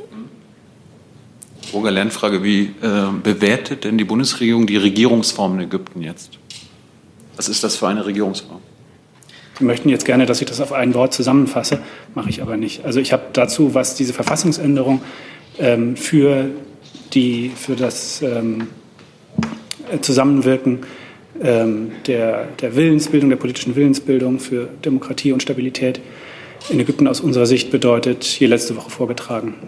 Darauf würde ich Sie gerne verweisen. Ich beziehe mich darauf, weil Sie in der Vergangenheit sich immer hier gewehrt haben im Raum, wenn es um eine Militärdiktatur geht. Das, da wollten Sie sich nicht anschließen. Äh, Sie haben immer wieder die Demokratie da äh, erwähnt. Würden Sie noch von einer Demokratie reden? Also vielleicht kann ich jetzt hier nochmal einspringen. Ähm, also wir haben jetzt die bisher uns vorliegenden Informationen zunächst einmal zur Kenntnis genommen und kommentieren jetzt da die einzelnen äh, Inhalte dieses Referendums erstmal nicht. Ähm, es ist aber natürlich wichtig, dass das ägyptische Volk auch zukünftig seinen politischen Willen frei zum Ausdruck bringen kann. Die Bundesregierung verleiht in ihren Gesprächen mit der ägyptischen Führung äh, daher auch stets den Ausdruck, also wir verleihen äh, daher stets Ausdruck, ja. dass Rechtsstaatlichkeit und eine vielfältige und starke Zivilgesellschaft genauso wie ähm, Stabilität ähm, für eine gute Entwicklung des Landes von großer Bedeutung sind. Es geht weiter. Vielleicht ganz kurz, weil Sie die Frage direkt an mich gestellt haben. Also es ist natürlich Ihr gutes journalistisches Recht, ähm, komplexe Zusammenhänge zuzuspitzen auf ein einzelnes Wort. Ah. Ähm, aber ich habe dazu letzte Woche versucht, äh, was Differenziertes zu sagen und äh, würde darum bitten, das auch zur Kenntnis zu nehmen. Ich habe noch eine ganze Menge Themen. Ja, das ist keine Diktatur, nur so ein kleines Referendum mit Lebenszeiternennung und was auch immer. Hm. Genau. genau. Muss Ja. Das ist ja nun gerade nicht gerade eine, eine Demokratie, ne? Sie meinen die Republik Ägypten, nehme ich an, ne? Ja? Das ist ein Polizeistaat, eine Diktatur. Jetzt haben Sie wieder äh, das Wort Diktatur in den äh, Mund genommen mit einer ägyptischen Diktatur. Wenn Sie da auch immer meinen, weiß ich nichts. Da müssen Sie sich jetzt vielleicht in einer Weise ausdrücken, die für mich äh, verständlicher ist. Hat sich nicht viel geändert. Ja. Also unter Gabriel war mehr Zug drin. ja. Also Morsi hat genau das Gegenprogramm da gefahren. Der wollte dann nicht mehr Militär, sondern weniger. Und also sie ist nun mal vom Militär und er will natürlich mehr Militär, vor allem sich. Und ich meine, das war äh, Mubarak war doch auch ein Militärdiktator. Genau. Da war doch natürlich logisch, egal wer da als demokratisch gewählter dann rankommt, mhm. der hat natürlich Interesse daran, dass das Militär in Zukunft nicht nochmal eine Militärdiktatur errichten kann. Also dass ja. das Militär äh, nicht die Kontrolle über den über die größten Teile des Staates hat. Das ist doch völlig logisch. Ja. Ohne dass wir jetzt Musi geil finden oder geil fanden, sondern einfach. Nee, das muss man gar nicht. Logisch. Sondern man kann einfach nur das mal kurz anmerken, wenn im heute Journal von islamistischen Präsidenten, der leider gestürzt wurde, und dann kam halt der Militärmann an die Macht, konnte man ja nicht ahnen, dass das da einen Zusammenhang gibt. So wie man Guaido jetzt unterstützt, ja, so ganz moralisch investiert und sich dann so Sachen ausdenkt, die es gar nicht gibt, wie wir erkennen eine Person an, ja, als Präsidenten eigentlich erkennen wir ja nur Länder an, aber jetzt erkennt man plötzlich auch Personen in Präsidentenämtern an. Ist ja auch so eine neue Erfindung. Hier in Ägypten hätte man sich auch mal die eine oder andere Sache erfinden können, ja. aber stattdessen ist das alles korrekt mit Mursi. Ägypten ist halt weiterhin, das hatten wir mit Hans ja auch schon mal kontrovers behandelt, Ägypten ist weiterhin so ein Pulverfass, bei dem alles Stabilität untergeordnet wird, wirklich alles. Da hat man ja, große, brauchen, große Angst. Wir brauchen halt mächtige Länder im Nahen Osten, die mit uns spielen. Mhm. Ja, da können wir ja mal kurz, weil es passt, gute Nachrichten aus Istanbul zumindest. In Istanbul ist der Oppositionspolitiker Imam Olu offiziell zum Bürgermeister erklärt worden. Das teilte die türkische Wahlkommission mit. Er hatte sich bei der Kommunalwahl vor zweieinhalb Wochen gegen den Kandidaten der Regierungspartei AKP durchgesetzt. Diese hatte das Ergebnis angefochten und fordert weiter eine Neuwahl. Sollte die Wahlkommission dem zustimmen, kann Imam Olu das Bürgermeisteramt wieder aberkannt werden. Ja, ist aber bisher nicht dazu gekommen. Wer weiß, was da noch so hm. passiert. Naja. Hm. So. Hau uns raus. Heute sind wir kürzer als Lager der Nation. Ist natürlich ein bisschen peinlich. Was jo aber, Suizid, yogisch war, was damit? Ähm, ja, das sind auch so Sachen, die sind mir jetzt zu düster. Sind die zu düster? Ja. Du kannst Clips spielen, wenn du, wenn du was spielen willst. Okay. Also wir, wir waren ja bei dem äh, Abschiebung, Asyl und so weiter mhm. und so mhm. fort. Hallo Niedersachsen hat mal eine Soko besucht in Niedersachsen, die sich mit dem Asylbetrug 2015 beschäftigt hat. Ja. Und äh, da gucken wir mal kurz rein. Die Ermittler der Sonderkommission zur Flüchtlingskriminalität bei der Polizei Braunschweig. Der Kern ihrer Arbeit, Sudanesen, die sich mit verschiedenen Namen meldeten und jedes Mal Geld bekamen, ohne dass es die Landesaufnahmebehörde bemerkte. Haug Schalk ist der Ermittlungsführer. Wohl keiner hat so einen Überblick wie er. Es wurde einfach mündlich weitergegeben, macht das so. Man hat es ausprobiert, es geht vielleicht ein zweites Mal gut, dann merkt man, oh, dann traut, wird man, wird man so mutig und traut sich ein drittes Mal, ein viertes Mal und manche haben es dann halt einfach wirklich übertrieben und haben das exzessiv bis zu 10, 12 Personalien gemacht. Haug Schalk hat akribisch Buch geführt und erstmals mit Stichproben eine Art Zwischenbilanz errechnet. Mehr als 92.000 Euro zahlte die Landesaufnahmebehörde aus. Den größten Nachteil allerdings, den hatten Kommunen, denn sie stellen den Wohnraum. Mehr als 1,6 Millionen Euro der bisherige Gesamtschaden. Zu dem Schaden gehört ja auch noch, wenn eine Person mit zehn Personalien an zehn verschiedene Kommunen verteilt wurde in ganz Niedersachsen, dass auch zehnmal Wohnraum für ihn zur Verfügung gestellt wird, wenn er sich dort meldet und einen Antrag stellt und wieder Leistung bekommt. Und er wird ja nicht, äh, ist ja faktisch unmöglich, dass er an zehn Orten gleichzeitig wohnt, also wird der Wohnraum finanziert, ohne dass er bewohnt wird. Das ist sicherlich auch ein Schaden, für den man solche Personen dann in Regress nehmen kann seitens der Kommunen. Und das wird auch gemacht. Ist das Sabotage von der Politik? Denn die haben ja Erfahrung damit. Die Sozialämter in Deutschland haben Erfahrung damit, dass ähm, so ein Geldabhol-Tourismus stattfand. Also man fährt, steigt morgen in den Bus, fährt ins, in die erste Stadt, holt sich da sein Geld, fährt in die zweite Stadt, holt sich da sein Geld und dann muss man vor 11 Uhr auch in der dritten Stadt sein und dann hat man die Sozialhilfe dreimal eingesammelt. Und dann das haben, haben die... Das, das, haben meine Eltern übrigens mit mir auch gemacht. Äh, Begrüßungsgeld. Erst Hamburg, da. aber Berlin. Oder da, genau. Und dann kam er irgendwann mit Hartz IV, so Zucht und Ordnung. Ist ein bisschen menschlich. Also jetzt nur für unsere Hörer, die sich sofort aufregen, dass wir das jetzt nicht verurteilen. Ja, also das ist, das, ist, menschlich. Ist, ist ein ganz klassisches Verbrechen unter Kleinstverbrechen, würde ich mal sagen, also unter Deutschen gewesen damals. Und jetzt hat man genau diesen Fehler nochmal in dieses Asylrecht da eingebaut. Wollte man, dass solche Nachrichten produziert werden oder was? Das habe ich erstaunlich. Wir hören mal, wie das denn überhaupt 2015, ne, bei der Flüchtlingskrise, mhm. weil die eine, wie wir jetzt auch gleich wieder hören werden, Verwaltungskrise war. Mhm. Wie war das möglich? Als Rechengrundlage dienten also ist nicht so, dass Hallo Niedersachsen also uns jetzt vermittelt als Verwaltungskrise, sondern natürlich ja, die Verbrecher. 114 besonders gravierende Fälle. Die übrigen dürften weit weniger Schaden verursacht haben. Ah, das wollte ich auch noch gerade sagen. Also jetzt wird mal kurz gesagt 114 gravierende Fälle. Mhm. Davor wurde uns nicht gesagt, wie viele Fälle es gab, äh, in Relation zu wie vielen Fällen in Niedersachsen insgesamt, ne, 100.000 Flüchtlinge oder so weiter, sondern es wurde dann irgendwie auf, auf Zahlen gegangen, auch eine Million Euro Schaden. Da, das fängt Oma Erna natürlich scheiße. Was, die Flüchtlinge haben eine Million Euro bekommen? Bekommen Handys? Und, äh, das kann nicht sein so. Und jetzt hören wir von 114 gravierenden Fällen gibt bestimmt noch ein paar weniger gravierende Fälle, aber liebe Hallo Niedersachsen Redaktion, gebt uns eine Relation. Sind das 114 Fälle von 114.000 Fällen? Dann ist das wirklich ein minimales Problem. Haben. Insgesamt sind es fast 600 Beschuldigte. Die Gesamtbilanz steht also noch aus. Das Ganze beginnt 2015. In der Landesaufnahmebehörde Braunschweig müssen die Menschen sogar in Zelten schlafen. Die Verwaltung ja. kämpft damit, die Leute unterzubringen und Essen zu verteilen. Im Chaos fällt nicht auf, dass sich unter den Sudanesen der Trick herumspricht. Wer sich doppelt oder dreifach bei der Geldabholung anmeldet, der wird nicht wiedererkannt. Die haben es einfach versucht. Ne? Und äh, ich meine, letztendlich sind, sie, sind ja viele damit durchgekommen. Ne? Sag ich mal, dass sie den, äh, den Staat behupsen. Und der hat es ja letztendlich Behupsen. nicht gemerkt. Ne? Muss man mal ganz klar sehen. Behupsen. Behupsen. Ja. Ah, Mann, oh Mann, oh Mann. Dann hat äh, eine Frau ist das eigentlich aufgefallen in der Landesaufnahmebehörde und äh, der wurde dann so gesagt, psch, psch, psch, psch, psch. Herausgekommen ist das Ganze dank dieser Frau. Nadja Nischk arbeitet damals bei der Landesaufnahmebehörde. Gemeinsam mit einer Kollegin fällt ihr auf, hier stimmt doch etwas nicht. Sie vergleichen Fotos und entdecken, da holen sich ja die immer gleichen Geld ab, unter anderen Namen. 2017 sagt Nadja Nischk im NDR noch etwas, was für viel Aufregung sorgt. Ihre Chefs hätten sie angewiesen, die verdächtigen Akten in den Keller zu bringen und nicht zur Polizei. Sollte da etwas vertuscht werden? Die Staatsanwaltschaft ermittelt. Im ersten Moment ähm, war das einfach ein Schlag ins Gesicht.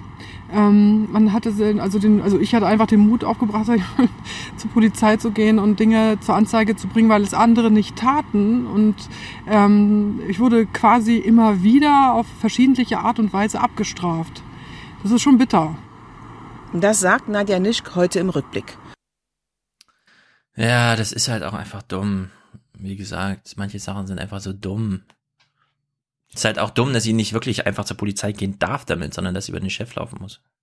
Ja, so jetzt kommen wir natürlich zu dem Fall, warum sendet man sowas, weil man Oma Erna sagen kann, hey, das Problem haben wir gelöst. Hm. Wir haben unseren Überwachungsstaat ausgebaut. Wir haben die Grundrechte eingeschränkt. Und äh, Stefan erklärt uns das gleich mal, was das zum Beispiel mit richtig und wichtig unserem Piloten zu tun hat. Die Braunschweiger Ermittler arbeiten derzeit die verbliebenen Fälle der beschuldigten Sudanesen ab. Neue kommen schon lange nicht mehr hinzu, denn seit 2016 gibt es Fingerabdruckscanner. Wenn ich bei der Aufnahme, bei meinem Melden, ich möchte Asyl haben, natürlich sofort einen Fingerabdruck abgebe, mache ich das jetzt an einem anderen Standort drei Tage später, kommt sofort raus, dass ich mich in Braunschweig schon unter einem anderen Namen registriert habe. Damit ist eigentlich diesem Vorgehen, dem strafrechtlichen Vorgehen des Sozialleistungsbetrugs äh, jegliche Grundlage genommen. Naja, mein lieber Herr Verwaltungsbeamter, das gilt natürlich nur, wenn ihr die Fingerabdrücke auch untereinander austauscht in so einer Superdatenbank. Sonst, ja, es wurden ja auch vorher Fotos gemacht und die hat man ja auch erst abgeglichen und dann festgestellt, aha, hat natürlich mit unserer Sendung zu tun, weil wir die schöne These hatten, bei Flüchtlingen geht's nur los. Danach ist es ein System für uns alle. Juhu! Das, ich kann mir vorstellen, irgendwann Hartz-IV-Empfänger, hier, bitte mal den mhm. Fingerabdruck. Bezahl mit deiner Iris und du kriegst 10 Punkte bei Payback extra. Ja. Übrigens ist mir aufgefallen, fällt mir gerade ein, war richtig und wichtig, äh, Wolfgang M. Schmidt, ich weiß nicht, ob du den kennst. Kenn der, hat für den, der für den Freitag ist so Rezension, der hat eine Rezension geschrieben, schon eine Weile her, über Shoshana Zuboffs äh, ja. Buch Age of Surveillance Capitalism. Mhm. Und wenn du den Text liest, schicke ich dir dann mal, da denkst du, ist das jetzt der Monolog von Richtig und Wichtig oder Wolfgang M. Schmidt? Und ich habe Wolfgang dann so gefragt, immer, äh, da sind ja teilweise Textstellen dabei, ist ja wie bei uns im Monolog. Und er so, ja, darum habe ich euren, eure Sendung so gefeiert. Ah, sehr gut. Mm. Er kennt ja, sich aus. Ja, ja. Er weiß Bescheid, er guckt Filme richtig, nämlich kritisch. Uh. Kritisch gucken wir jetzt auch, pass auf, Abschluss wir gucken jetzt mal sehr kritisch auf einen MDR-Beitrag, der wo meine Haare, die immer länger werden, sich wirklich äh, in den Himmel gestreckt haben, mhm. wo ich dachte so, das ist doch nicht euer Ernst. Das mhm. ist doch nicht euer Ernst. Wo ist Hans Jessen Show, wenn man ihn mal braucht? Der würde so einen Beitrag nie und nimmer produzieren, weil ich finde, das ist so mit der schlimmste Beitrag über den Wolf. Ja, und die Angst vor dem Wolf, weil was macht man im MDR-Bereich, wenn man keinen Wolfsriss zu vermelden hat? Man schürt Angst, beziehungsweise man, man, man geht zu den Leuten und sagt, haben Sie nicht Angst? Warum haben Sie keine Angst? Und dann der Beitrag, also das Framing dieses Beitrags ist auch schon mal grandios. Also wie der jetzt beginnt, viel Spaß.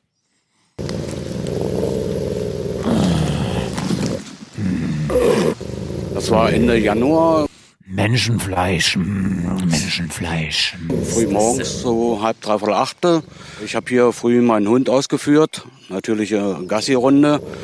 Und in dem Moment schaue ich dort runter, kommt dort der Wolf hinauf. Ja, er kam immer näher ran bis ungefähr so knappe 30 Meter. Ich habe Hu gerufen und gleichzeitig in die Hände geklatscht. Der hat den Schwanz eingezogen, hat sich Kehrtwendung gemacht und ist dann wieder Richtung See. Ja, dann ist doch alles gut. So hat Detlef Parkebusch die Begegnung mit dem Wolf erlebt. Anfang des Jahres war das am Rande des Campingplatzes, dort wo sonst Kinder spielen. Anhand von Kotspuren konnte man feststellen, dass es tatsächlich ein Wolf war. Und auch der Ortsbürgermeister bestätigt mir, dass das Tier mehrfach gesehen wurde, zuletzt vor ein paar Tagen ganz in der Nähe. Ich war eigentlich ein bisschen entsetzt, dass der Wolf sich so dicht an Wohngebiete rannähert oder Wohngebiete besiedelte Gebiete oder Campingplätze. Da hört aus meiner Sicht der Wolf nicht hin. Das hat im Fall von Herrn Parkebusch wunderbar geklappt. Aber ich bin mir nicht sicher. Campingplätze sind ja auch nicht in der Natur zu finden. Ne? Mhm. es immer so klappt, wenn der Wolf in Bedrängnis oder in Bedrängnis kommt und sich gefährdet fühlt, ob es wirklich so ist und der immer so weg, wegläuft. Ich frage die Camper, ob der Wolf hier ein Thema ist. Der tut doch keinem was. Wenn er selber nicht bedrängt wird, denke ich mal, wird da nicht viel passieren, denke ich. Wissen Sie oder hoffen Sie? Ich hoffe es. Wir machen auch Wintercamping. Wir waren hier auf dem Platz, das ist noch gar nicht so lange her. Da war hier auch noch kein, kein weiterer Mensch auf dem Platz. Ähm, und da hat sie nachts dolle angeschlagen. Ja, weil vielleicht der Wolf irgendwo war, sie hat sie rochen, nehme ich mal an. Einige Leute wollten nicht vor der Kamera mit uns sprechen. Sie haben nicht direkt Angst vor dem Wolf, aber mehrere haben auch gesagt, wir haben kleine Kinder oder Enkel und seit wir gehört haben, dass der Wolf hier rumläuft, nehmen wir sie abends rein, lassen sie hier nicht mehr rumlaufen. Also der Wolf erzeugt schon auch eine Form von Besorgnis hier. Aber ich finde gut, der MDR, also der Beitrag geht jetzt natürlich auf die Tierschützer, auf die Wolfsexperten, Mhm. die das nochmal einordnen und sagen, wie, was das für ein Quatsch ist und äh, der Ja. auf Menschen nicht geht und Kinder auch nicht, aber ist halt der MDR. Ortswechsel. Nur einen Katzensprung entfernt liegt der Nigripper See. Mitte Februar hat ein Wolf hier fünf Schafe angegriffen. Herr Sommer, was haben wir jetzt hier für eine Situation? Hier hat auch eines der Schafe gelegen, ne? Hier hat eins der Schafe gelegen, die der Wolf gerissen hat. Wie gesagt, eins direkt hier am Baum und ein Schaf oben äh, auf dem Wall. Ja. Wir haben hier äh, Luftlinie, wahrscheinlich 150 Meter, Häuser. Das sind ganz normale Wohnhäuser. Das sind jetzt nicht Ferienanlagen oder so. Das oder? sind ganz normale Wohnhäuser. Hier Das sind wohnen immer Menschen. Sind immer Menschen. der Wolf ist über den Ort gekommen und von daher äh, haben wir natürlich schon so ein bisschen Bedenken. Ich bin auch der Meinung, den Wolf ins Jachtrecht mit aufzunehmen. Ja. Er ist Jäger. Hubertus Ostermann glaubt, dass der Wolf nach Deutschland gehört. Jetzt kommt ein öko ökologischer Jäger, der das mal wie Herr Fuhr ein bisschen locker flockig einordnet, oder? Doch weil das Tier nicht bejagt wird, könne es eben auch keine Scheu vor dem Menschen entwickeln. so. Darum verstehe ich auch nicht. Der Wolf ist ja nicht an sich schon scheu und geht immer, also Ja. meidet den Menschen. Was der Fall ist, nein. Der ist nicht scheu, weil er keine Waffen sieht. Warum die Politiker da sich so schwer mit tun. Wir brauchen bloß zu unseren Nachbarn gehen und fragen, wie macht ihr das? Polen oder oben auch Litauen und wie sie alle sind, die haben solche Wölfe wie wir, die so dem Menschen so nahe kommen, haben die nicht. Die haben diese Probleme nicht. Von den Geschichten über den bösen Wolf hält Ostermann nichts, aber vier Wochen im Jahr, sagt er, wo man den Wolf bejagen könne, wären aus seiner Sicht sinnvoll und nötig. Hm, Also Polen ist von der Fläche viel, viel größer als Deutschland, hat weniger Einwohner. Bei Litauen weiß ich es nicht. Klar kommt man da den Menschen nicht näher, weil der Mensch da nicht überall ist und behauptet, die Natur gehöre ihm. Das ist doch. Aber wie- es finde ich gut, wie der, wie der Opi gesagt hat, dass der Wolf über das Dorf gekommen, ja, wie so eine Heuschreckenplage. Über das Dorf ist er gekommen. Der geht doch nicht mehr weg. Der geht nicht Also, mehr weg. Hätte ja sein können, ein. dass es ein hätte ja sein können, dass es ein einzelner Wolf ist, der streunt und ein neues äh, Gebiet sucht. Nein, der der der geht da ins Dorf, Hm, setzt sich in eine. Ferienwohnung. Ja. Ja, genau. Ist natürlich nicht gut. Peinlich, MDR, peinlich. Ja. Das war's. Gut. Gut. Wir haben sehr gute Audiokommentare. Ah, hier, apropos Lage der Nation.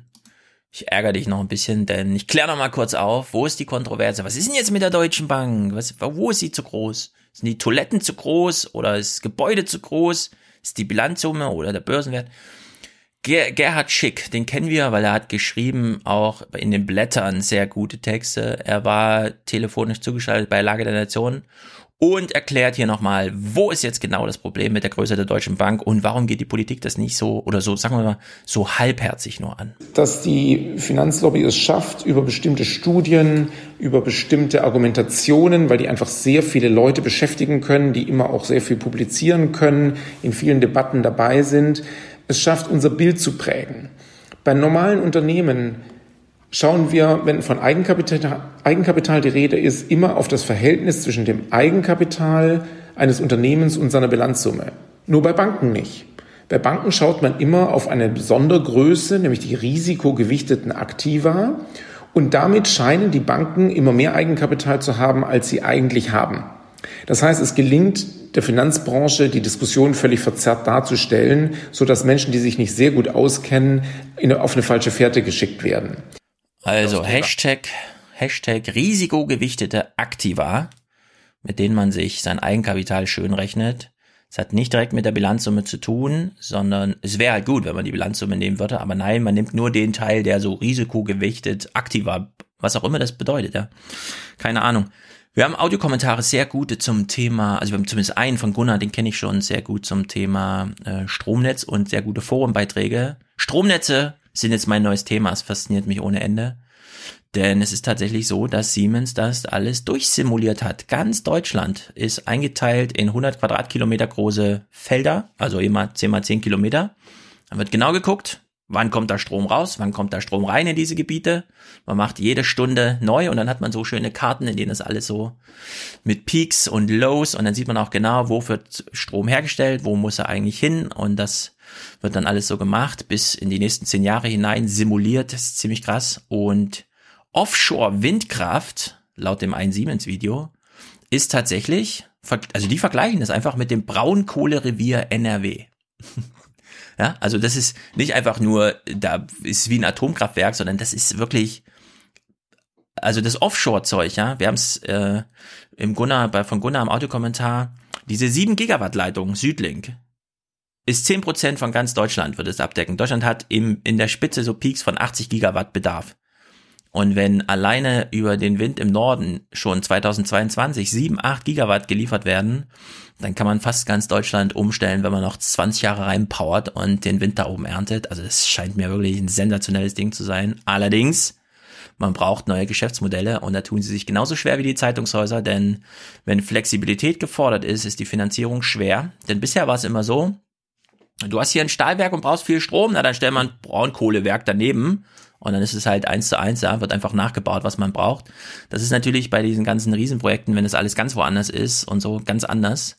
Und das ist ein Krimi für sich, ja. Also wenn man da mal einen ordentlichen True Crime-artigen Podcast macht zum Thema Finanzierungsmodelle, Geschäftsfelder, Findung bei Siemens und Co. und Tenet und wie sie alle heißen, für die nächsten 20 Jahre, das, das ist sensationell. Wir werden halt demnächst tiefer reingucken. Audiokommentare alle erwünscht. Schickt sie her, schickt sie her. Außer, außer, außer der eine, außer der eine letztes Mal. Ja, das habe ich dann, da war ich wahrscheinlich zu müde oder so. Keine Beschimpfung, Leute, ja. Das ist einfach, so geht's nicht. Botschaft ist auch angekommen, glaube ich. Ja. Gut, ja. dann brauchen wir für Folge 377 noch Intro-Intros. Hatten wir mhm. dieses Mal leider nicht. Wir brauchen Unterstützung ab dem ersten Euro, Produzenten, Produzentinnen ab 42 Euro und Präsentator, Präsentatorinnen äh, ab 250 Euro. Ähm, sei nochmal erinnert an den 20. Mai, Montagabend im Basecamp, Albrecht von Lucke und die Hans-Jessen-Show machen was mit mir. 70 Jahre Grundgesetz Europa kommt lang. Die machen was mit dir? Die machen was mit mir. Ein Experiment. Die Männer machen was mit dir. Oh, das kann ja, ja, ja, ja, ja. Und wir haben nur weibliche Gäste, aber dazu wie, es dürfen nur Frauen kommen? Dürfen, nein, also auf der Bühne, ja. Also, ah, ja. weil wir, weil wir ja schon drei Männer sind. Mhm. Die Show wollte klingt jetzt nicht sich als Frau verteilen. Logisch, klingt logisch. Ja, und am Sonntag noch junger I-Folge mit Sarah Brockmeier. Mhm. Lasst euch überraschen. Lasst dich überraschen. Hashtag Thema.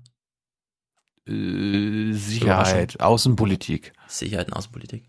Gut, also Krieg. Tinos Lieblingsthema, Krieg. Mm, ja, Sehr gut. Auch, damit, auch, auch, auch. Damit beenden gut. wir heute diese Sparflammenproduktion hier. Nächste Woche sind wir wieder mit Vollgas da, Leute. Macht euren Podcatcher leer. Mhm. Ciao.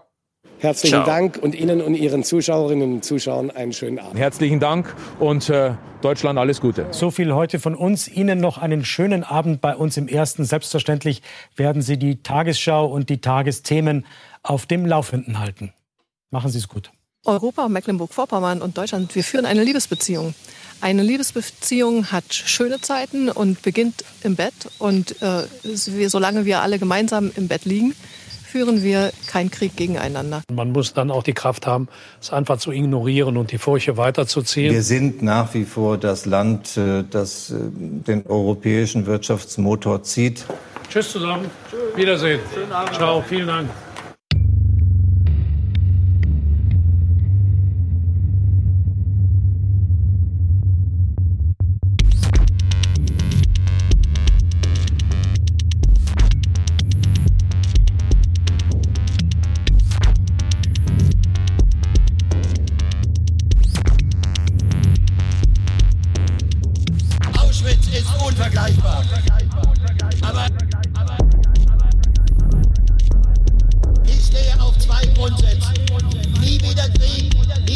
Schwitz, nie wieder Völkermord, nie wieder Faschismus. Beides gehört bei mir zusammen, liebe Freundinnen und Freunde.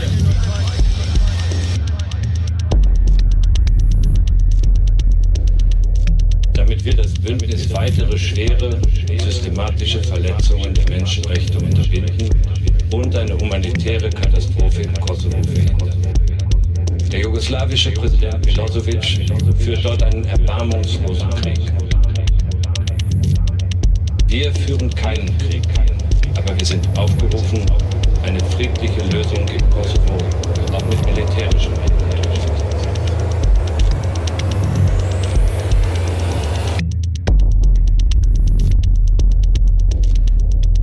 Das macht auch deutlich, dass äh, Armeekräfte, Spezialpolizei, später dann auch äh, im Fortgang äh, äh,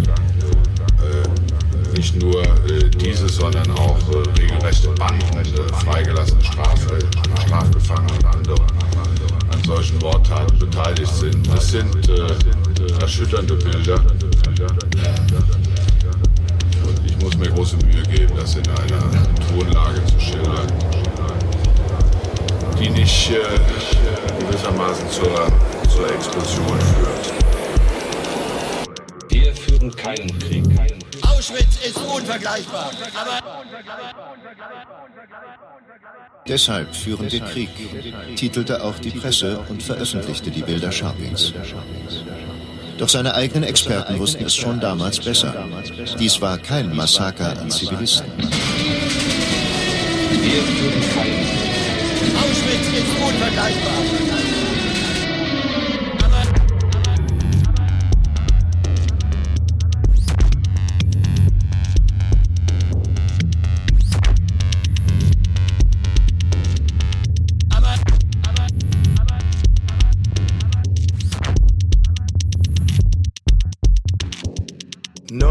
Done more to sustain the death and daily misery of ordinary Venezuelans, including Venezuela's military and their families, than the communists in Havana.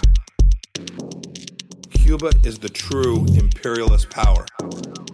Russia, Russia, Russia, Russia, Russia, in Venezuela. The Cuban government of Miguel Diaz Canal provides political cover for Maduro and his henchmen so that they may stay in power. Russia, too, has created this crisis. It, too, for its own reasons, is thwarting the Venezuelan people's legitimate democratic hopes and their dreams. Moscow, like Havana, continues to provide political cover to Maduro regime while pressuring countries to disregard the democratic legitimacy of the interim president Guaido. It's Russia. It's Russia that vetoed the UN-sponsored resolution on Venezuela in the Security Council on February 28th. The Kremlin is standing with its Venezuelan cronies against the will of the people of a sovereign nation to protect a Moscow friendly regime. Cuba is the true imperialist power. Russia. It's worth taking just a moment to compare Cuba and Russia's malign actions with what the United States has done. The United States has recognized Juan Guaido as the legitimate president of Venezuela and used diplomacy to convince other countries to do the same. Today, over 50 nations have made this proper choice and formally recognized.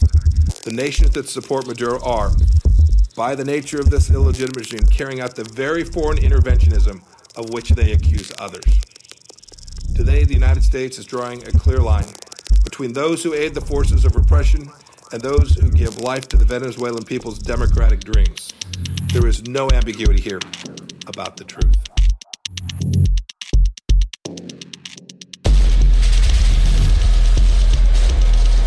Cuba is the true imperialist power. Wir führen keinen Krieg. Auschwitz ist unvergleichbar. Russia, too.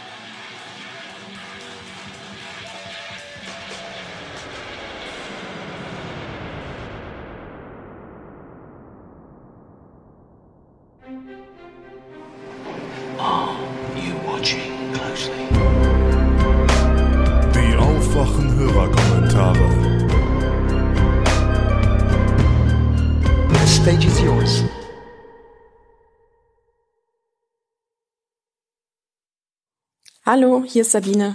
Ich habe gerade die 374 gehört, und zwar den Teil über China, über den Tiananmen Square ganz speziell. Und wollte mal, also ich habe es vor zehn Jahren oder was, habe ich was gelesen in den Nachrichten über die chinesischen Nachrichten. Das finde ich ganz cool illustriert, was passiert, wenn, wie in dem Beitrag, den ihr da zitiert habt bei euch, ähm, ja, ein Volk zum Vergessen verdammt wird. Und zwar gab es da mal einen Vorfall, da hat es irgendjemand geschafft, so eine einzeilige Trauerbotschaft in eine chinesische Zeitung einzuschleusen. Sowas in Richtung wie wir ähm, grüßen die, die starken Mütter von 64. Und 64 steht halt für den 4. Juni.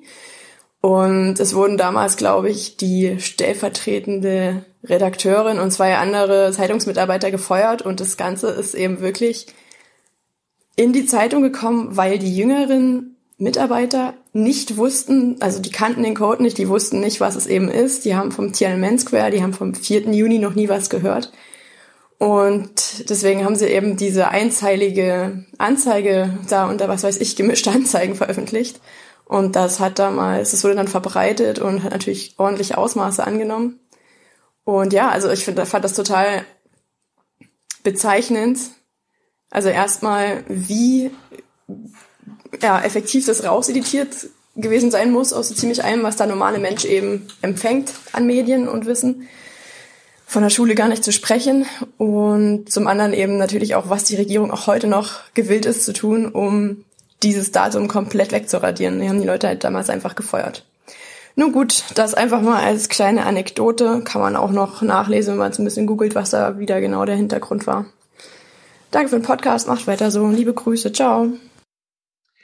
Hier ist Klaus in Taiwan. Ich möchte euch etwas erzählen über die Präsidentenwahlen, die bei uns im Januar anstehen. Es könnte sein, dass als Kandidat der Opposition der Chef von Foxconn ins Rennen geht. Er heißt Terry Go, chinesischer Name Guo Timing. Er ist ein zigfacher Milliardär, einer der reichsten Menschen in Taiwan und er hat dieses Unternehmen Foxconn zu einem der größten Elektronikkonzerne der Welt aufgebaut. Foxconn ist vor allem dafür bekannt, dass in der Volksrepublik China in riesigen Fabriken mehr als eine Million Menschen für Foxconn arbeiten und dort vor allem iPhones für Apple und andere Geräte zusammenbauen. Go sieht jetzt ganz offenbar den Zeitpunkt günstig, als Quereinsteiger in die Politik zu gehen und dort, wenn möglich, direkt an die Spitze. Er rechnet sich Chancen aus, zum einen, weil Taiwans aktuelle Präsidentin und ihre Regierung in den Stimmungswerten nicht besonders gut dastehen. Sie stehen eigentlich für eine eher progressive Politik, haben aber vieles, was sie vorgenommen hatten und versprochen hatten, in ihrer ersten Amtszeit nicht umsetzen können. Zum anderen, seit der Wahl von Trump haben ja populistische Kandidaten und solche, die keine politische Erfahrung haben, aber dafür ein Image als Wirtschaftsführer haben natürlich Oberwasser. Terry Go kennt Donald Trump auch. Er hatte nach Trumps Wahl versprochen, in Wisconsin eine große Fabrik zu bauen, wieder Arbeitsplätze, Industriearbeitsplätze nach Amerika zu bringen. Es gab Treffen zwischen den beiden. Ja, am Ende hat sich jetzt herausgestellt, dass die Fabrik gar nicht so groß wird und dass dort gar nicht so viele Menschen arbeiten werden und schon gar nicht mit einfachen Tätigkeiten. Es kann schon sein, dass da Terry Go Donald Trump auch über den Tisch gezogen hat. Und er rechnet sich auch Chancen aus, weil erfolgreiche Wirtschaftsführer, die viel Reichtum angehäuft haben, in Teilen von Taiwans Gesellschaft großen Respekt genießen. Das ist dann so eine Denkweise, ja, wer es zu etwas gebracht hat, der wird ja was richtig gemacht haben. Ähm, das muss man respektieren. Wir würden ja gerne alle so sein. Und wenn er selber reich geworden ist, dann wird er auch dafür sorgen können, dass es unserem Land gut geht. Das sind eher die Älteren, die so denken. Auf der anderen Seite jüngere Taiwaner, die sind vielleicht eher in der Situation, dass sie selber in ihren Unternehmen Chefs aus genau dieser Generation, Go ist Ende 60, vor sich sitzen haben, die sich auch für unfehlbar halten, die auch nichts von Widerworten halten, sich in Meetings gerne endlos reden hören und darauf bestehen, dass ihre Mitarbeiter möglichst viele Überstunden machen. Also Go steht garantiert nicht für Arbeitnehmerrechte oder für Sozialpolitik. Er steht für das Primat der Wirtschaft, unternehmensfreundliche Politik, Steuersenkungen etc. Spannend ist die Frage, wäre Terry Go als Kandidat oder gar als Präsident nicht erpressbar China gegenüber? Also seine Fabriken sind in der Volksrepublik. Er hat nicht angekündigt, sich von seinen Anteilen zu trennen. Er will sich nur aus dem operativen Geschäft zurückziehen.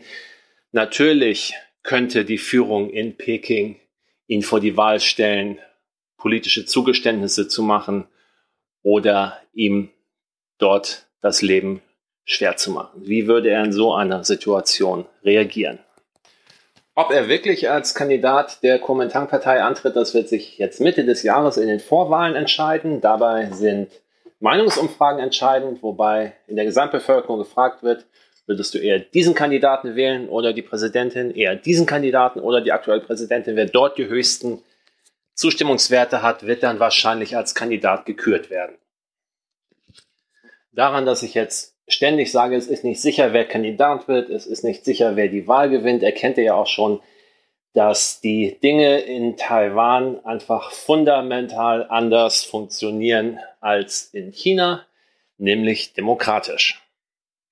Taiwan ist geografisch gesehen klein, Taiwan wird oft übersehen, wenn es um China geht, aber eigentlich sollte jeder, der sich für China interessiert, unbedingt auch versuchen, Taiwan kennenzulernen und zu verstehen, worum es hier eigentlich geht. Aus den deutschen Medien ist leider nur sporadisch und nicht allzu viel über Taiwan zu erfahren. Ich selbst versuche das zu ändern. Ich lebe hier seit zehn Jahren als freier Journalist und berichte für deutsche Medien über Taiwan, aber auch ich kann das natürlich nicht im Alleingang ändern. Also sucht aufmerksam. Ihr könnt mir auf Twitter folgen als Taiwan-Reporter und ich werde versuchen, hier mehr oder weniger regelmäßig auch kurze Updates über Taiwan zu teilen. Guten Morgen, guten Morgen, liebe Hörenden. Hier spricht der Galogero und ich bin bei der aktuellen Folge bei dem Thema Olivenöl dran. Und lieber Stefan, selbstverständlich kannst du das Olivenöl zum Braten, Backen, Kochen verwenden. Wir verwenden es für so ziemlich alles bis aufs Frittieren. Da nehmen wir Öle, die auch hoch erhitzbar sind. Da kann aber vielleicht mal auch einer äh, aus der Chemie mehr dazu erzählen. Ähm, das wollte ich nur kurz angemerkt haben. Also durchaus in die Pfanne damit, Chili, Knoblauch und von mir aus auch die Heuschrecken. Ich habe auch eine der Heuschrecken probiert am Tarontag und war äh, erstaunt, wie neutral und wie lecker das eigentlich geschmeckt hat. Und äh, bin aber immer noch ein bisschen verwirrt über die Konsistenz eines Erdnussflips, aber beim Gedanken, dass ich einen Kopf mit Augen und Füße und äh, Flügel im Mund gerade zerkaue. Ja, ist halt Kopfsache. Geschmacklich, gesundheitlich ist wahrscheinlich alles tiptop im Gegensatz zur Massentierhaltung. Äh, aber auch da wird es dann vielleicht irgendwann in der Zukunft schwierig, die in der Massentierhaltung herzustellen in Bioqualität, ohne dass es äh, zu eklig wird. Das wird noch auf uns zukommen. Äh, wenn einer tatsächlich Probleme damit hat, dann ähm, sollte man doch einfach Hülsenfrüchte essen. Die haben doch am meisten Proteine in der Natur und äh, sind einfach zuzubereiten. Und es gibt so ein paar Tricks, damit man eben nicht den ganzen Tag pupsen muss. Und ansonsten fand ich das Interview mit dem Jäger von Thilo ganz spannend. Ähm, das Top-Argument, was da auch für mich hängen geblieben ist, ist bei Wild, dass es nie mit Antibiotika vollgespritzt und auch nicht gemästet und ist äh, dementsprechend auch äh, immer bio. Das heißt, wenn man dann mal Fleisch essen will oder muss oder wie auch immer, vielleicht dann ein bisschen mehr auf Wild umzuwechseln, statt auf billige Schweinekadaver. Ich selbst hatte auch meine vegetarische Phase, wie es Tilo im Moment hat, finde ich toll, unterstütze ich und ähm, esse aber jetzt doch immer noch ganz gern mal ein Stück Fleisch und äh, auf Eier und Käse kann ich irgendwie überhaupt nicht verzichten. So eine vegane äh, Zucchini Carbonara aus Mandelmus ohne Parmesan und ohne Eigelb. Das ist halt einfach keine Carbonara.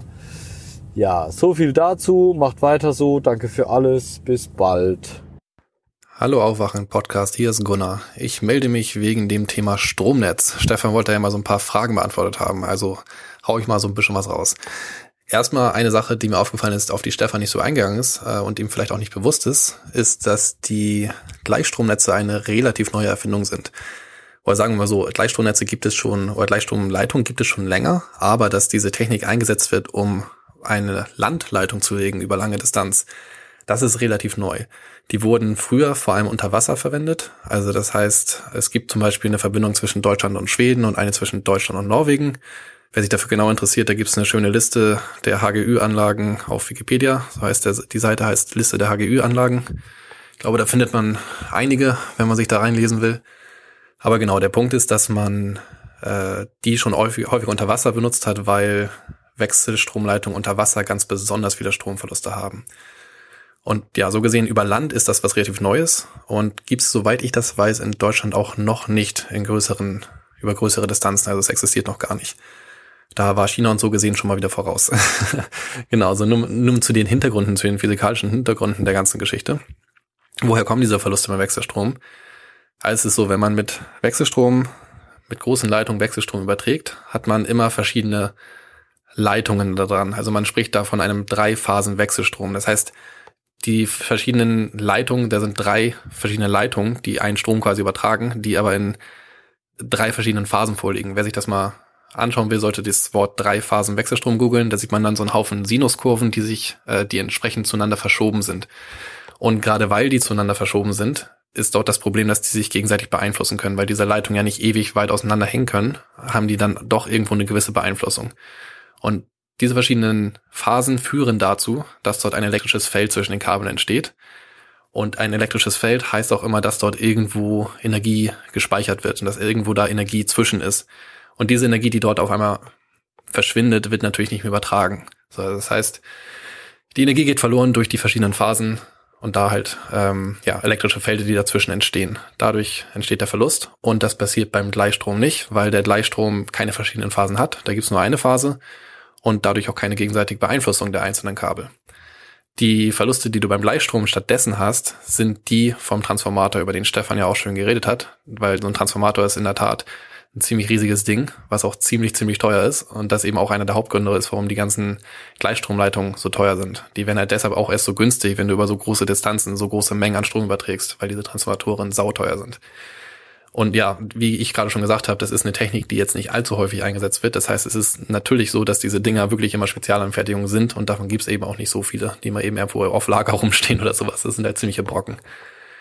Genau. Ähm, sonst allgemein dazu zu sagen, wen das noch interessiert, das ist auch so die Wechselstromleitung. Wir haben ja momentan eben über größere Distanzen in Deutschland auch jetzt schon Stromübertragung. Das passiert momentan über 380 Kilovolt Wechselstromleitung. Und da ist es auch so wieder auch physikalisch so, durch eine höhere Spannung hat man dort geringere Verluste. Deshalb gibt es halt 380 Kilovolt Leitung. Allerdings muss man auch sagen, bei Gleichstrom geht, glaube ich, das Ganze bis auf 800 Kilowatt oder sogar noch höher. Also ja, die Spannungen bei Gleichstrom sind auch noch ein Stück höher und da wird auch noch mal, gehen auch deshalb noch Verluste weg. Genau. Ähm, dann wolltest du noch beantwortet haben, wie denn das jetzt ist ob man mit so einem Gleichstromnetz quasi oder mit einer Gleichstromleitung quasi mehrere Kraftwerke auf einmal baut. Und grundsätzlich ist das so, ja. Also du hast ja schon selber davon geredet. Wir haben bei dieser Leitung eine, äh, eine Maximalleistung von sieben Gigawatt. Muss man mal dazu sagen, was wir so in Deutschland so als Spitzenlast haben, so Leistung, die gleichzeitig maximal abgefragt wird in Deutschland, das sind ungefähr 80 Gigawatt. Das heißt, diese sieben Gigawatt sind schon fast zehn Prozent davon. Das ist also ein riesiger Anteil. Ähm, da muss man allerdings dabei natürlich bedenken, dadurch, dass es sich um erneuerbare Energien handelt, also beziehungsweise eben um eine fluktuierende Energie handelt, dass du natürlich nicht dich immer darauf verlassen kannst, dass diese sieben Gigawatt auch immer da sind. Also man kann sich dann vielleicht auf eine bestimmte Menge verlassen, aber die wird sicherlich nicht sieben Gigawatt sein. Das hängt dann auch davon ab, ob man eben noch andere Erzeuger damit ranschaltet oder ob man vielleicht auch irgendwo Speicher integriert, was ja durchaus in unserem zukünftigen Energiesystem auch eine sehr wichtige Rolle spielen wird.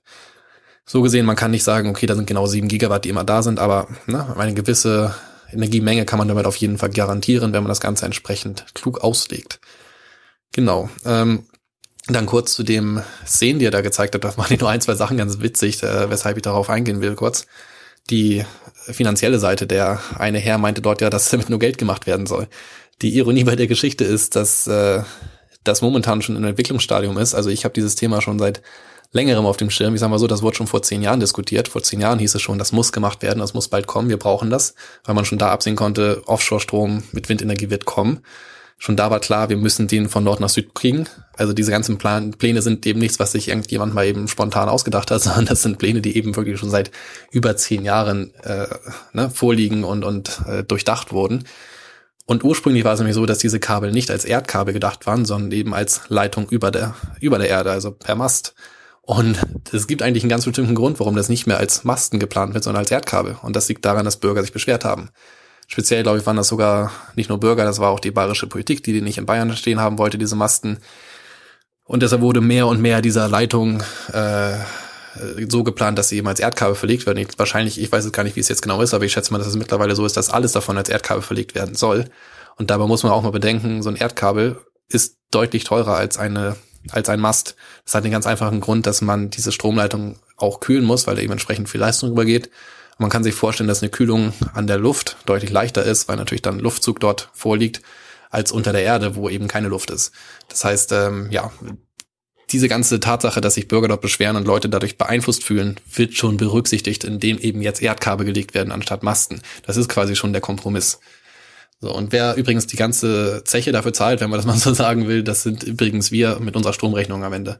Weil wir immer ein Netzentgelt dabei mitzahlen. Das sind aktuell ungefähr 8 Cent pro Kilowattstunde.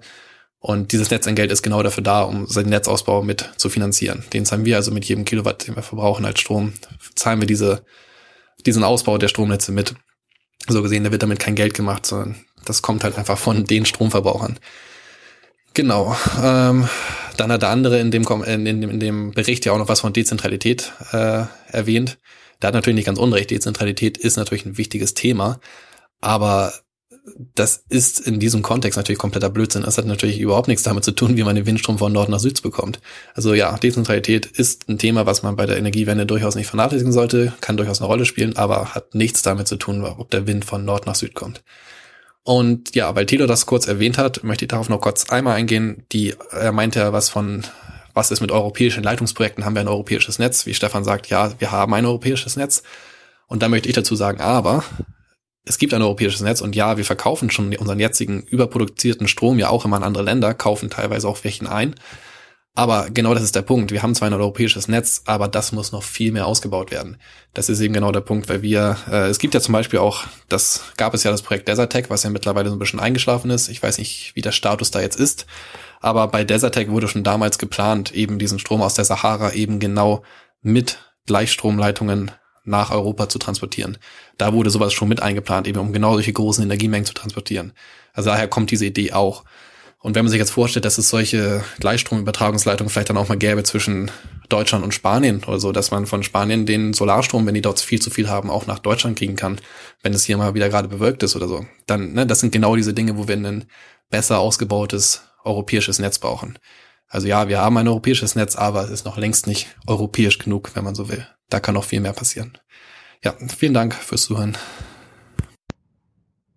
Moin, liebes Aufwachen-Team. Ich wollte noch einmal einen kurzen Kommentar zu eurem Beitrag zu der Eröffnung des Arcona Windparks ähm, geben. Ich bin selber in der, in der Windbranche tätig ähm, und was mich so ein bisschen gewundert hatte, ihr sprach da ja von dem Investitionsvolumen von diesen 1,2 Milliarden und hattet ja so ein bisschen rumgerätselt, in wie viele Arbeitsplätze das letztendlich umgemünzt wird.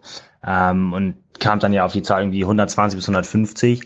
Das ist natürlich nur das, was vor Ort ähm, für Wartung und Entstörung der Anlagen im Endeffekt äh, an, an Arbeitsplätzen notwendig ist. Ähm, was halt der viel wichtigere Bereich ist und ähm, das fiel mir einfach so ein bisschen ja, zu kurz sind im Endeffekt die äh, sämtlichen Arbeitsplätze für die Entwicklung der Anlagen, ähm, die Produktion der Anlagen und die Installation, ähm, weil das einfach der Großteil an Arbeitsplätzen ausmacht, die wir zurzeit noch in Deutschland haben, äh, was die was die Windenergie angeht. Ähm, wo es gesagt mit zur Zeit, denn wenn es bei der politischen Lage weiter so bleibt, dass im Endeffekt keine neuen Flächen zur Verfügung gestellt werden, auf denen äh, Anlagen installiert werden dürfen. Ähm, das haben wir jetzt durch dieses Auktionssystem gerade äh, auf See gesehen, dass dann einfach sich viele Hersteller hier in Deutschland es sich gar nicht mehr leisten können, äh, Deutschland als attraktiven Markt zu sehen, beziehungsweise einfach Niederlassung und Fertigungsstandorte in Deutschland zu haben, ähm, da die Anzahl an installierten Anwa Anlagen pro Jahr einfach so drastisch zu niedrig ist, dass, keine Ahnung, ähm, bei den immer größer werdenden Anlagen pro Jahr halt noch eins oder zwei Parks ähm, genehmigt werden. Ähm, das heißt, maximal ein oder zwei Hersteller können sich das irgendwie noch leisten, dann hier in Deutschland äh, Entwicklung zu betreiben.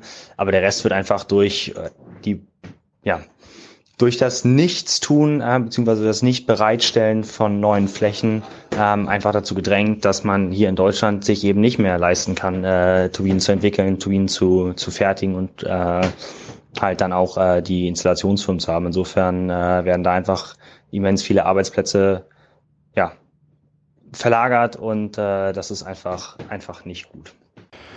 Hallo, lieber Aufwachen-Podcast, hier ist der Florian aus Leipzig und äh, ich wollte eigentlich diesmal nichts zum Thema Energiewende und Speicher- und Stromnetze einsprechen, aber als ich dann die Kommentare gehört habe, hat es mich irgendwie doch nochmal getriggert. Deswegen äh, von mir nochmal eins, zwei Gedanken dazu. Zum einen hatte der Stefan ja nochmal so ein bisschen darüber gesprochen, dass es in Bayern ja nicht genügend Erneuerbare gibt, aber sehr viele Verbraucher und äh, im Norden Deutschland andersrum und es deswegen immer mal wieder zu Engpässen kommt, Problemen kommt und dass man da irgendwie was tun müsste. Das sehe ich auch ganz genauso. Was man da tun müsste, ist Deutschland aufspalten in zwei Preiszonen für den Strom, ganz ähnlich wie man das in Italien, in Norwegen und in Schweden auch hat und damit dann solche Engpässe auch im Preis wiedergespiegelt werden. Das hieße dann also in Bayern wäre der Strom zu bestimmten äh, Jahreszeiten teurer, einfach weil nicht so viel produziert wird und im Norden Deutschlands wäre er billiger. Die Effekte wären relativ klar. Zum einen würde es sich lohnen, in Bayern mehr Erneuerbare zu bauen als bisher, weil man halt auch mehr damit verdienen würde. Zum anderen würde es sich lohnen, mehr Industrie im Norden anzusiedeln, weil da halt der Strom billiger ist. Das äh, andere Thema war ja auch nochmal so Energiespeicher und wandelt man irgendwie Strom in Wasserstoff um oder andere Power-to-X-Geschichten. Ähm, dazu habe ich auch in den letzten Jahren, also vielleicht noch ganz kurz, ich habe irgendwie jetzt sechs Jahre Forschung zu dem Thema gemacht ähm, und bin jetzt auch quasi in der Branche tätig, also als äh, ähm, im Stromhandel, erneuerbare Energienhandel. Und ähm, ja, also Power to Gas Power to X ähm, ist, glaube ich, super spannend, wird auch super viel diskutiert. Im Moment fangen das in Deutschland lustigerweise die Übertragungsnetzbetreiber im ganz großen Stil an. Ähm, was man dabei oft falsch denkt, und das habe ich auch sehr lange falsch gedacht, ist die Idee, dass wir quasi Überschussstrom haben. Ja, das kam auch wieder in einem der Kommentare durch.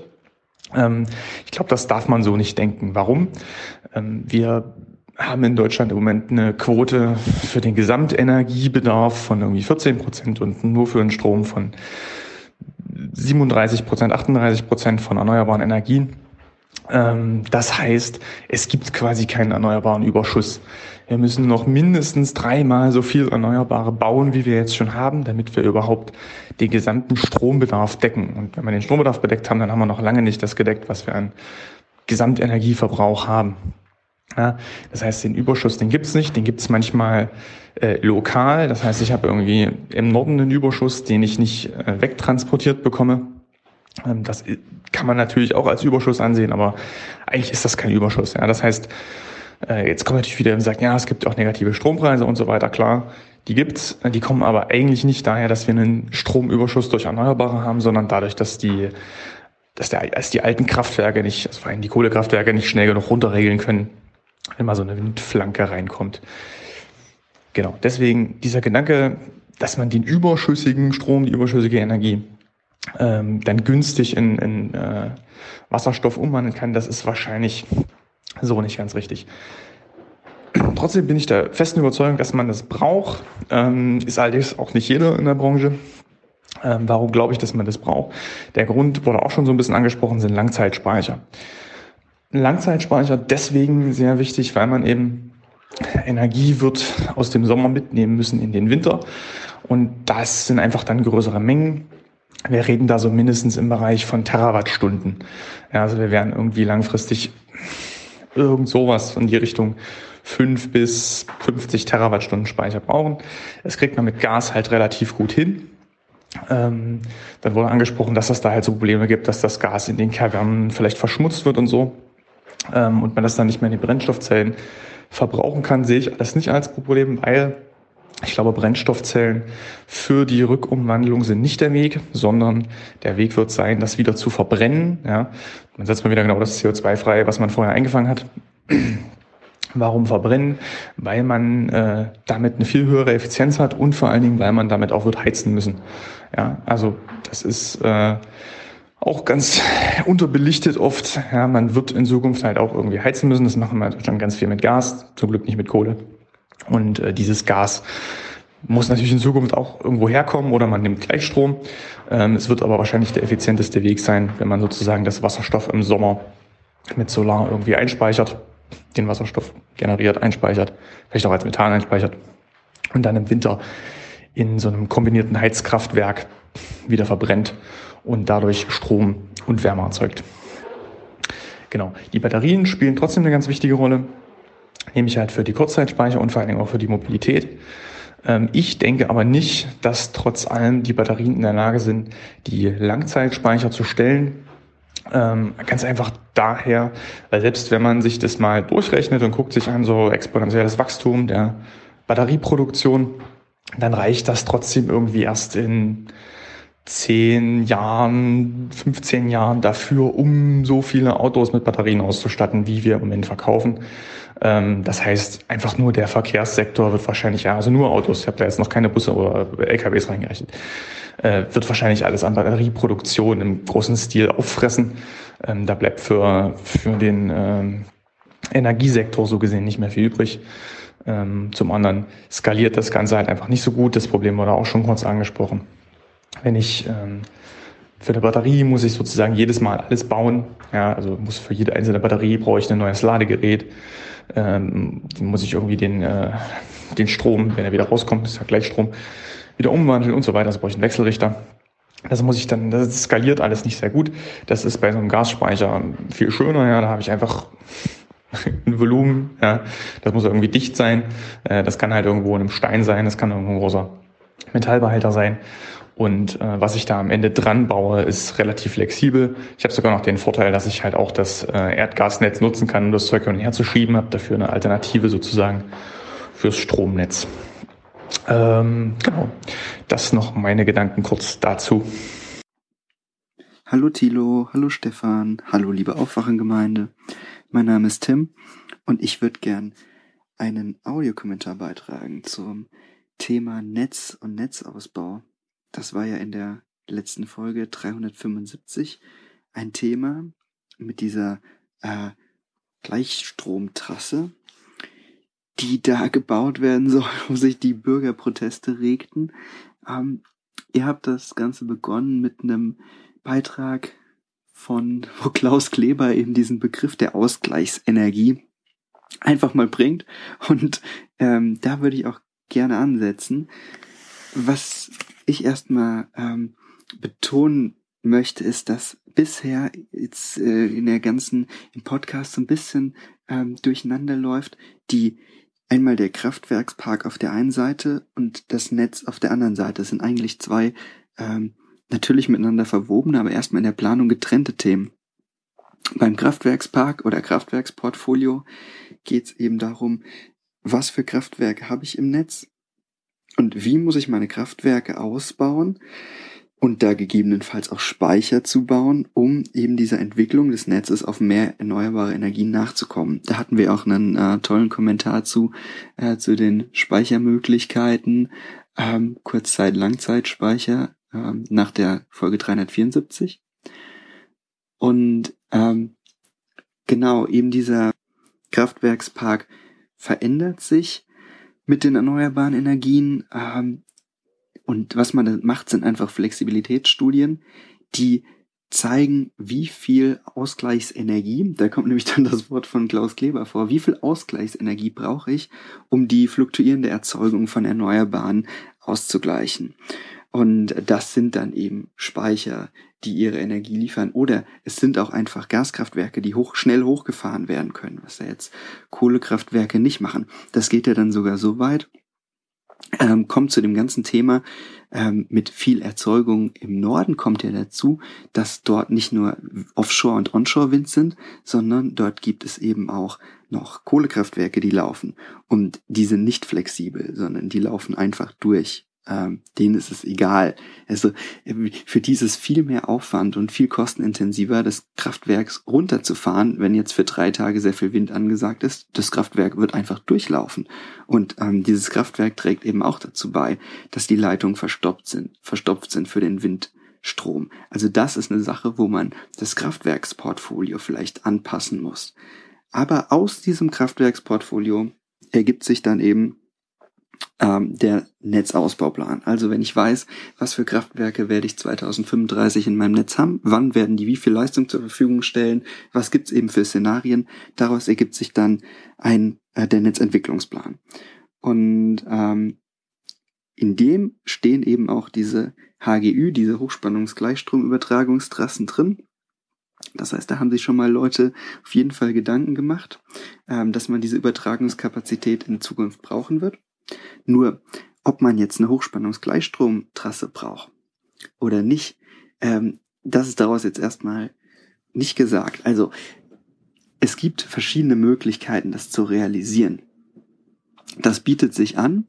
Eben, wie Stefan sagt, sind die Verluste geringer. Warum sind die Verluste geringer? Ähm, das hängt einfach mit der Physik des Wechselstroms zusammen. Und zwar ähm, bei Wechselstrom ändert ja Strom und Spannung ändern 50 Mal pro Sekunde ihre Polarität, also ihre Richtung. Man kann sich vorstellen, Strom fließt immer wieder vor zurück, 50 Mal pro Sekunde. Und ähm, jedes Mal dabei gibt's negative Effekte, die auftreten, wenn der Strom die Richtung ändert. Zum Beispiel baut er dann, ist ganz vereinfacht gesagt, ein elektrisches Feld auf. Ähm, und das baut er jedes Mal neu auf. Das kehrt ja immer seine Polarität logischerweise auch um, so wie es Spannung und Strom machen, genauso oft. Ähm, und um das zu vollziehen, dadurch entsteht eine, eine Blindleistung auf dem Kabel und die muss, äh, oder auf der äh, Freileitung und die muss kompensiert werden. Und den Effekt, den hat man nicht ähm, bei der Hochspannungsgleichstromübertragung, ein, einfach dadurch, dass der Strom immer in dieselbe Richtung fließt. Diese negativen Effekte, ähm, dieser Blindstrom, den gibt's nicht und es gibt noch andere Effekte, die eben auf Kabeln dann auftreten bei Wechselstrom, die die Verluste in die Höhe treiben. Ähm, was es aber bei ähm, Hochspannungsgleichstromübertragung gibt, sind Verluste in den Konvertern. Also das ist das, das ist ein, ähm, ein Inverter und also ein, ein Wechselrichter und ein Gleichrichter. Erstmal ein Gleichrichter, der aus dem Wechselstrom Gleichstrom macht. Dann wird er über die Leitung geschickt und dann gibt es einen Wechselrichter, der aus dem äh, Gleichstrom wieder Wechselstrom macht. Und diese Konverter, diese beiden Teile, die haben eben Verluste. Und deshalb wird es sich auch gar nicht lohnen, kurze Strecken mit Hochspannungsgleichstromübertragung zu verbinden. Da stellt sich dann die Frage, warum gibt es Windparks, die über Hochspannungsgleichstromübertragung ähm, angeschlossen sind? Also es gibt in der, in der Nordsee, Tenet ähm, schließt seine Offshore-Windparks ähm, mit Hochspannungsgleichstromübertragung an. Der Grund dafür ist, dass diese angesprochene Blindleistung, die ist bei Kabeln sehr problematisch. Also wenn ich Kabel habe mit einer Länge von zwischen 50 und 100 Kilometern, ähm, wird irgendwann die Blindleistung so hoch, dass ich die kompensieren muss. Ähm, da muss ich dann spezielle Geräte installieren und auf dem Meer ist das natürlich unpraktisch. Also muss ich da eine Station bauen. Sowas gibt's. Da steht dann eine Station im Meer, die nur diese Blindleistung kompensiert weil das Kabel zu lang ist.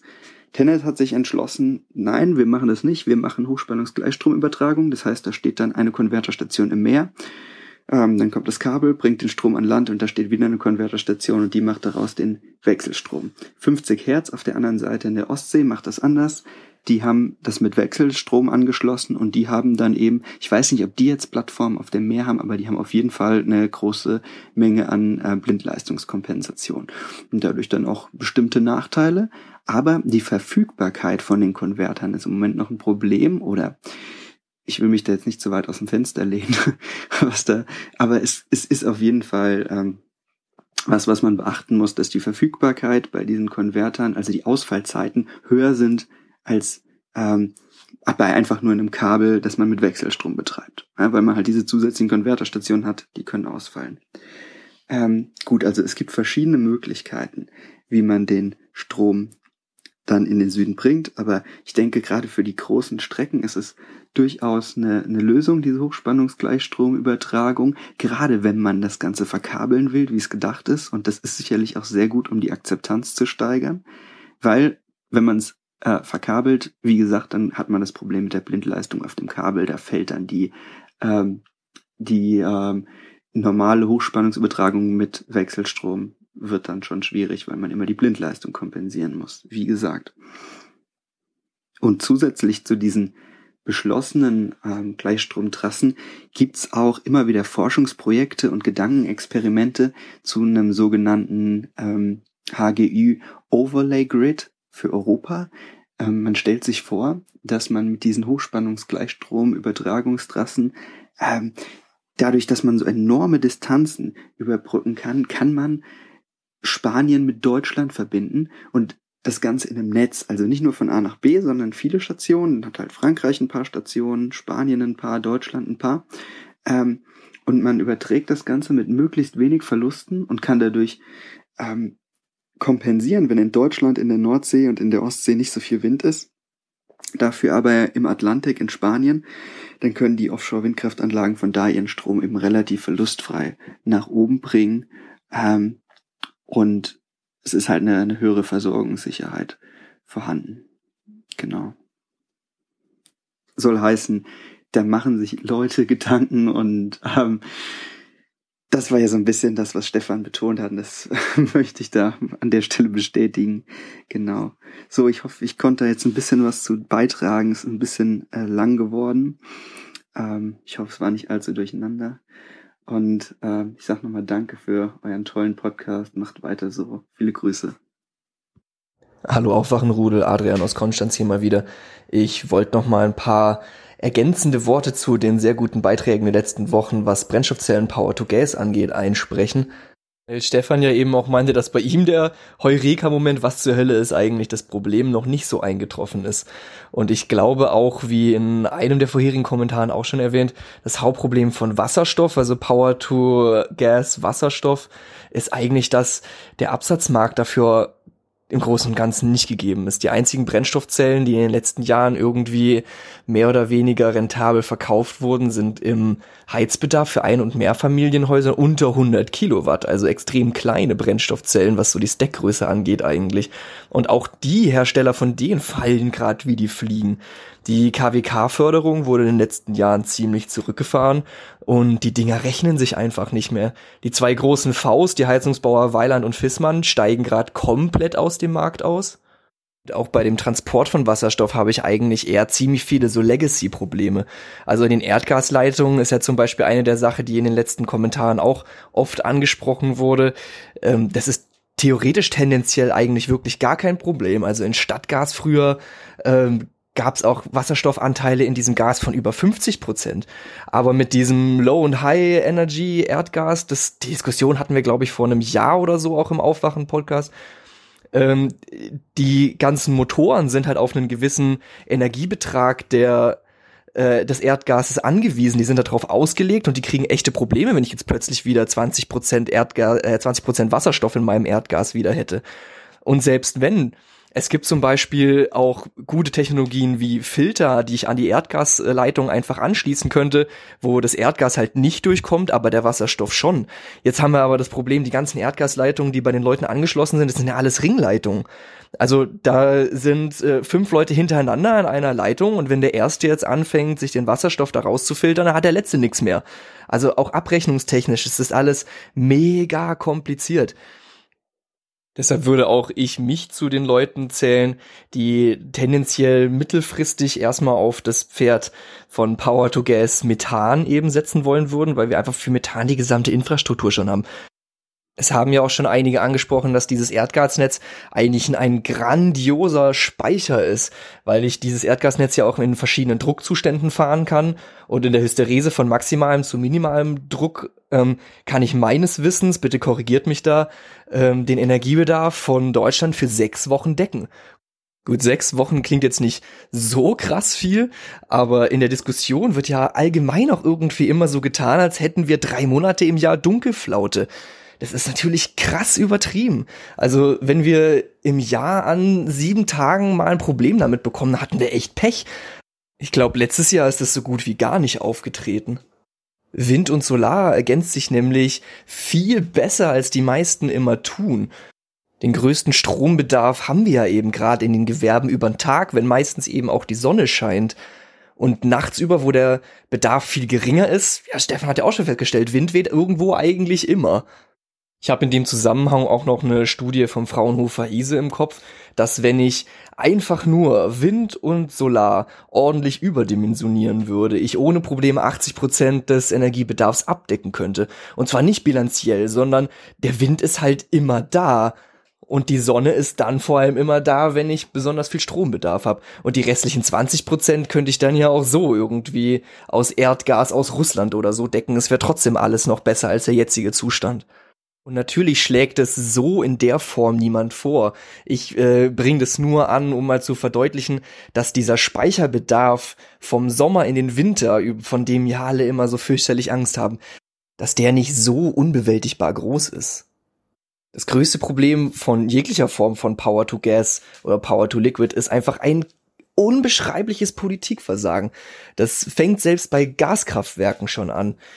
In Deutschland wird die Energieversorgung eben zum Beispiel nach Merit-Order-Prinzip organisiert, was im Endeffekt bloß ein fancy Word dafür ist, dass der Energiebedarf halt immer von der günstigsten Energie gedeckt wird, also vor allem nach Grenzkosten.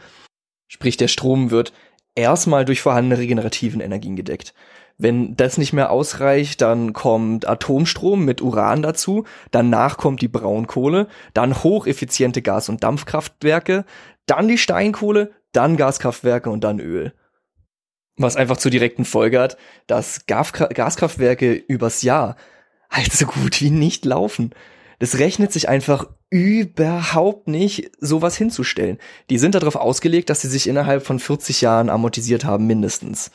Und das ist eben genau das nächste Problem. Die Kraftwerke, die jetzt dahingestellt werden, die stehen bis 2050. Die stehen da 40 Jahre. Und es, wir haben in den letzten zehn Jahren eben genau keine hocheffizienten Gas- und Dampfkraftwerke mit Wirkungsgraden von 70, äh, von 60 Prozent und höher hingestellt, sondern die, die geplant wurden, wurden gecancelt und es wurden stattdessen Braunkohlekraftwerke gebaut weil die Aktiengesellschaften halt wirklich Verluste damit machen würden. Und das kann man denen ja auch irgendwie nicht vorhalten die stehen ja auch unter Sachzwänge und müssen entlastet werden vom Aufsichtsrat. Man sieht's ja, wie Bayer gerade verkackt hat. Und das Traurigste an der ganzen Geschichte ist, finde ich immer noch, dass dieses ganze Problem mit dem ja eigentlich existierenden Emissionshandel komplett erschlagen werden könnte, wenn der denn auch funktionieren würde, so wie er ursprünglich mal geplant wäre. Aber ja, ich bin abgeschweift. Es tut mir leid. Ich könnte mich ewig über dieses Problem aufregen. Ich habe deutlich weniger über Brennstoffzellen äh, und Power to Gas gesagt, als ich wollte. Aber wünsche euch trotzdem eine wunderschöne Woche und bis zum nächsten Mal. Hallo, liebes Aufwachenrudel.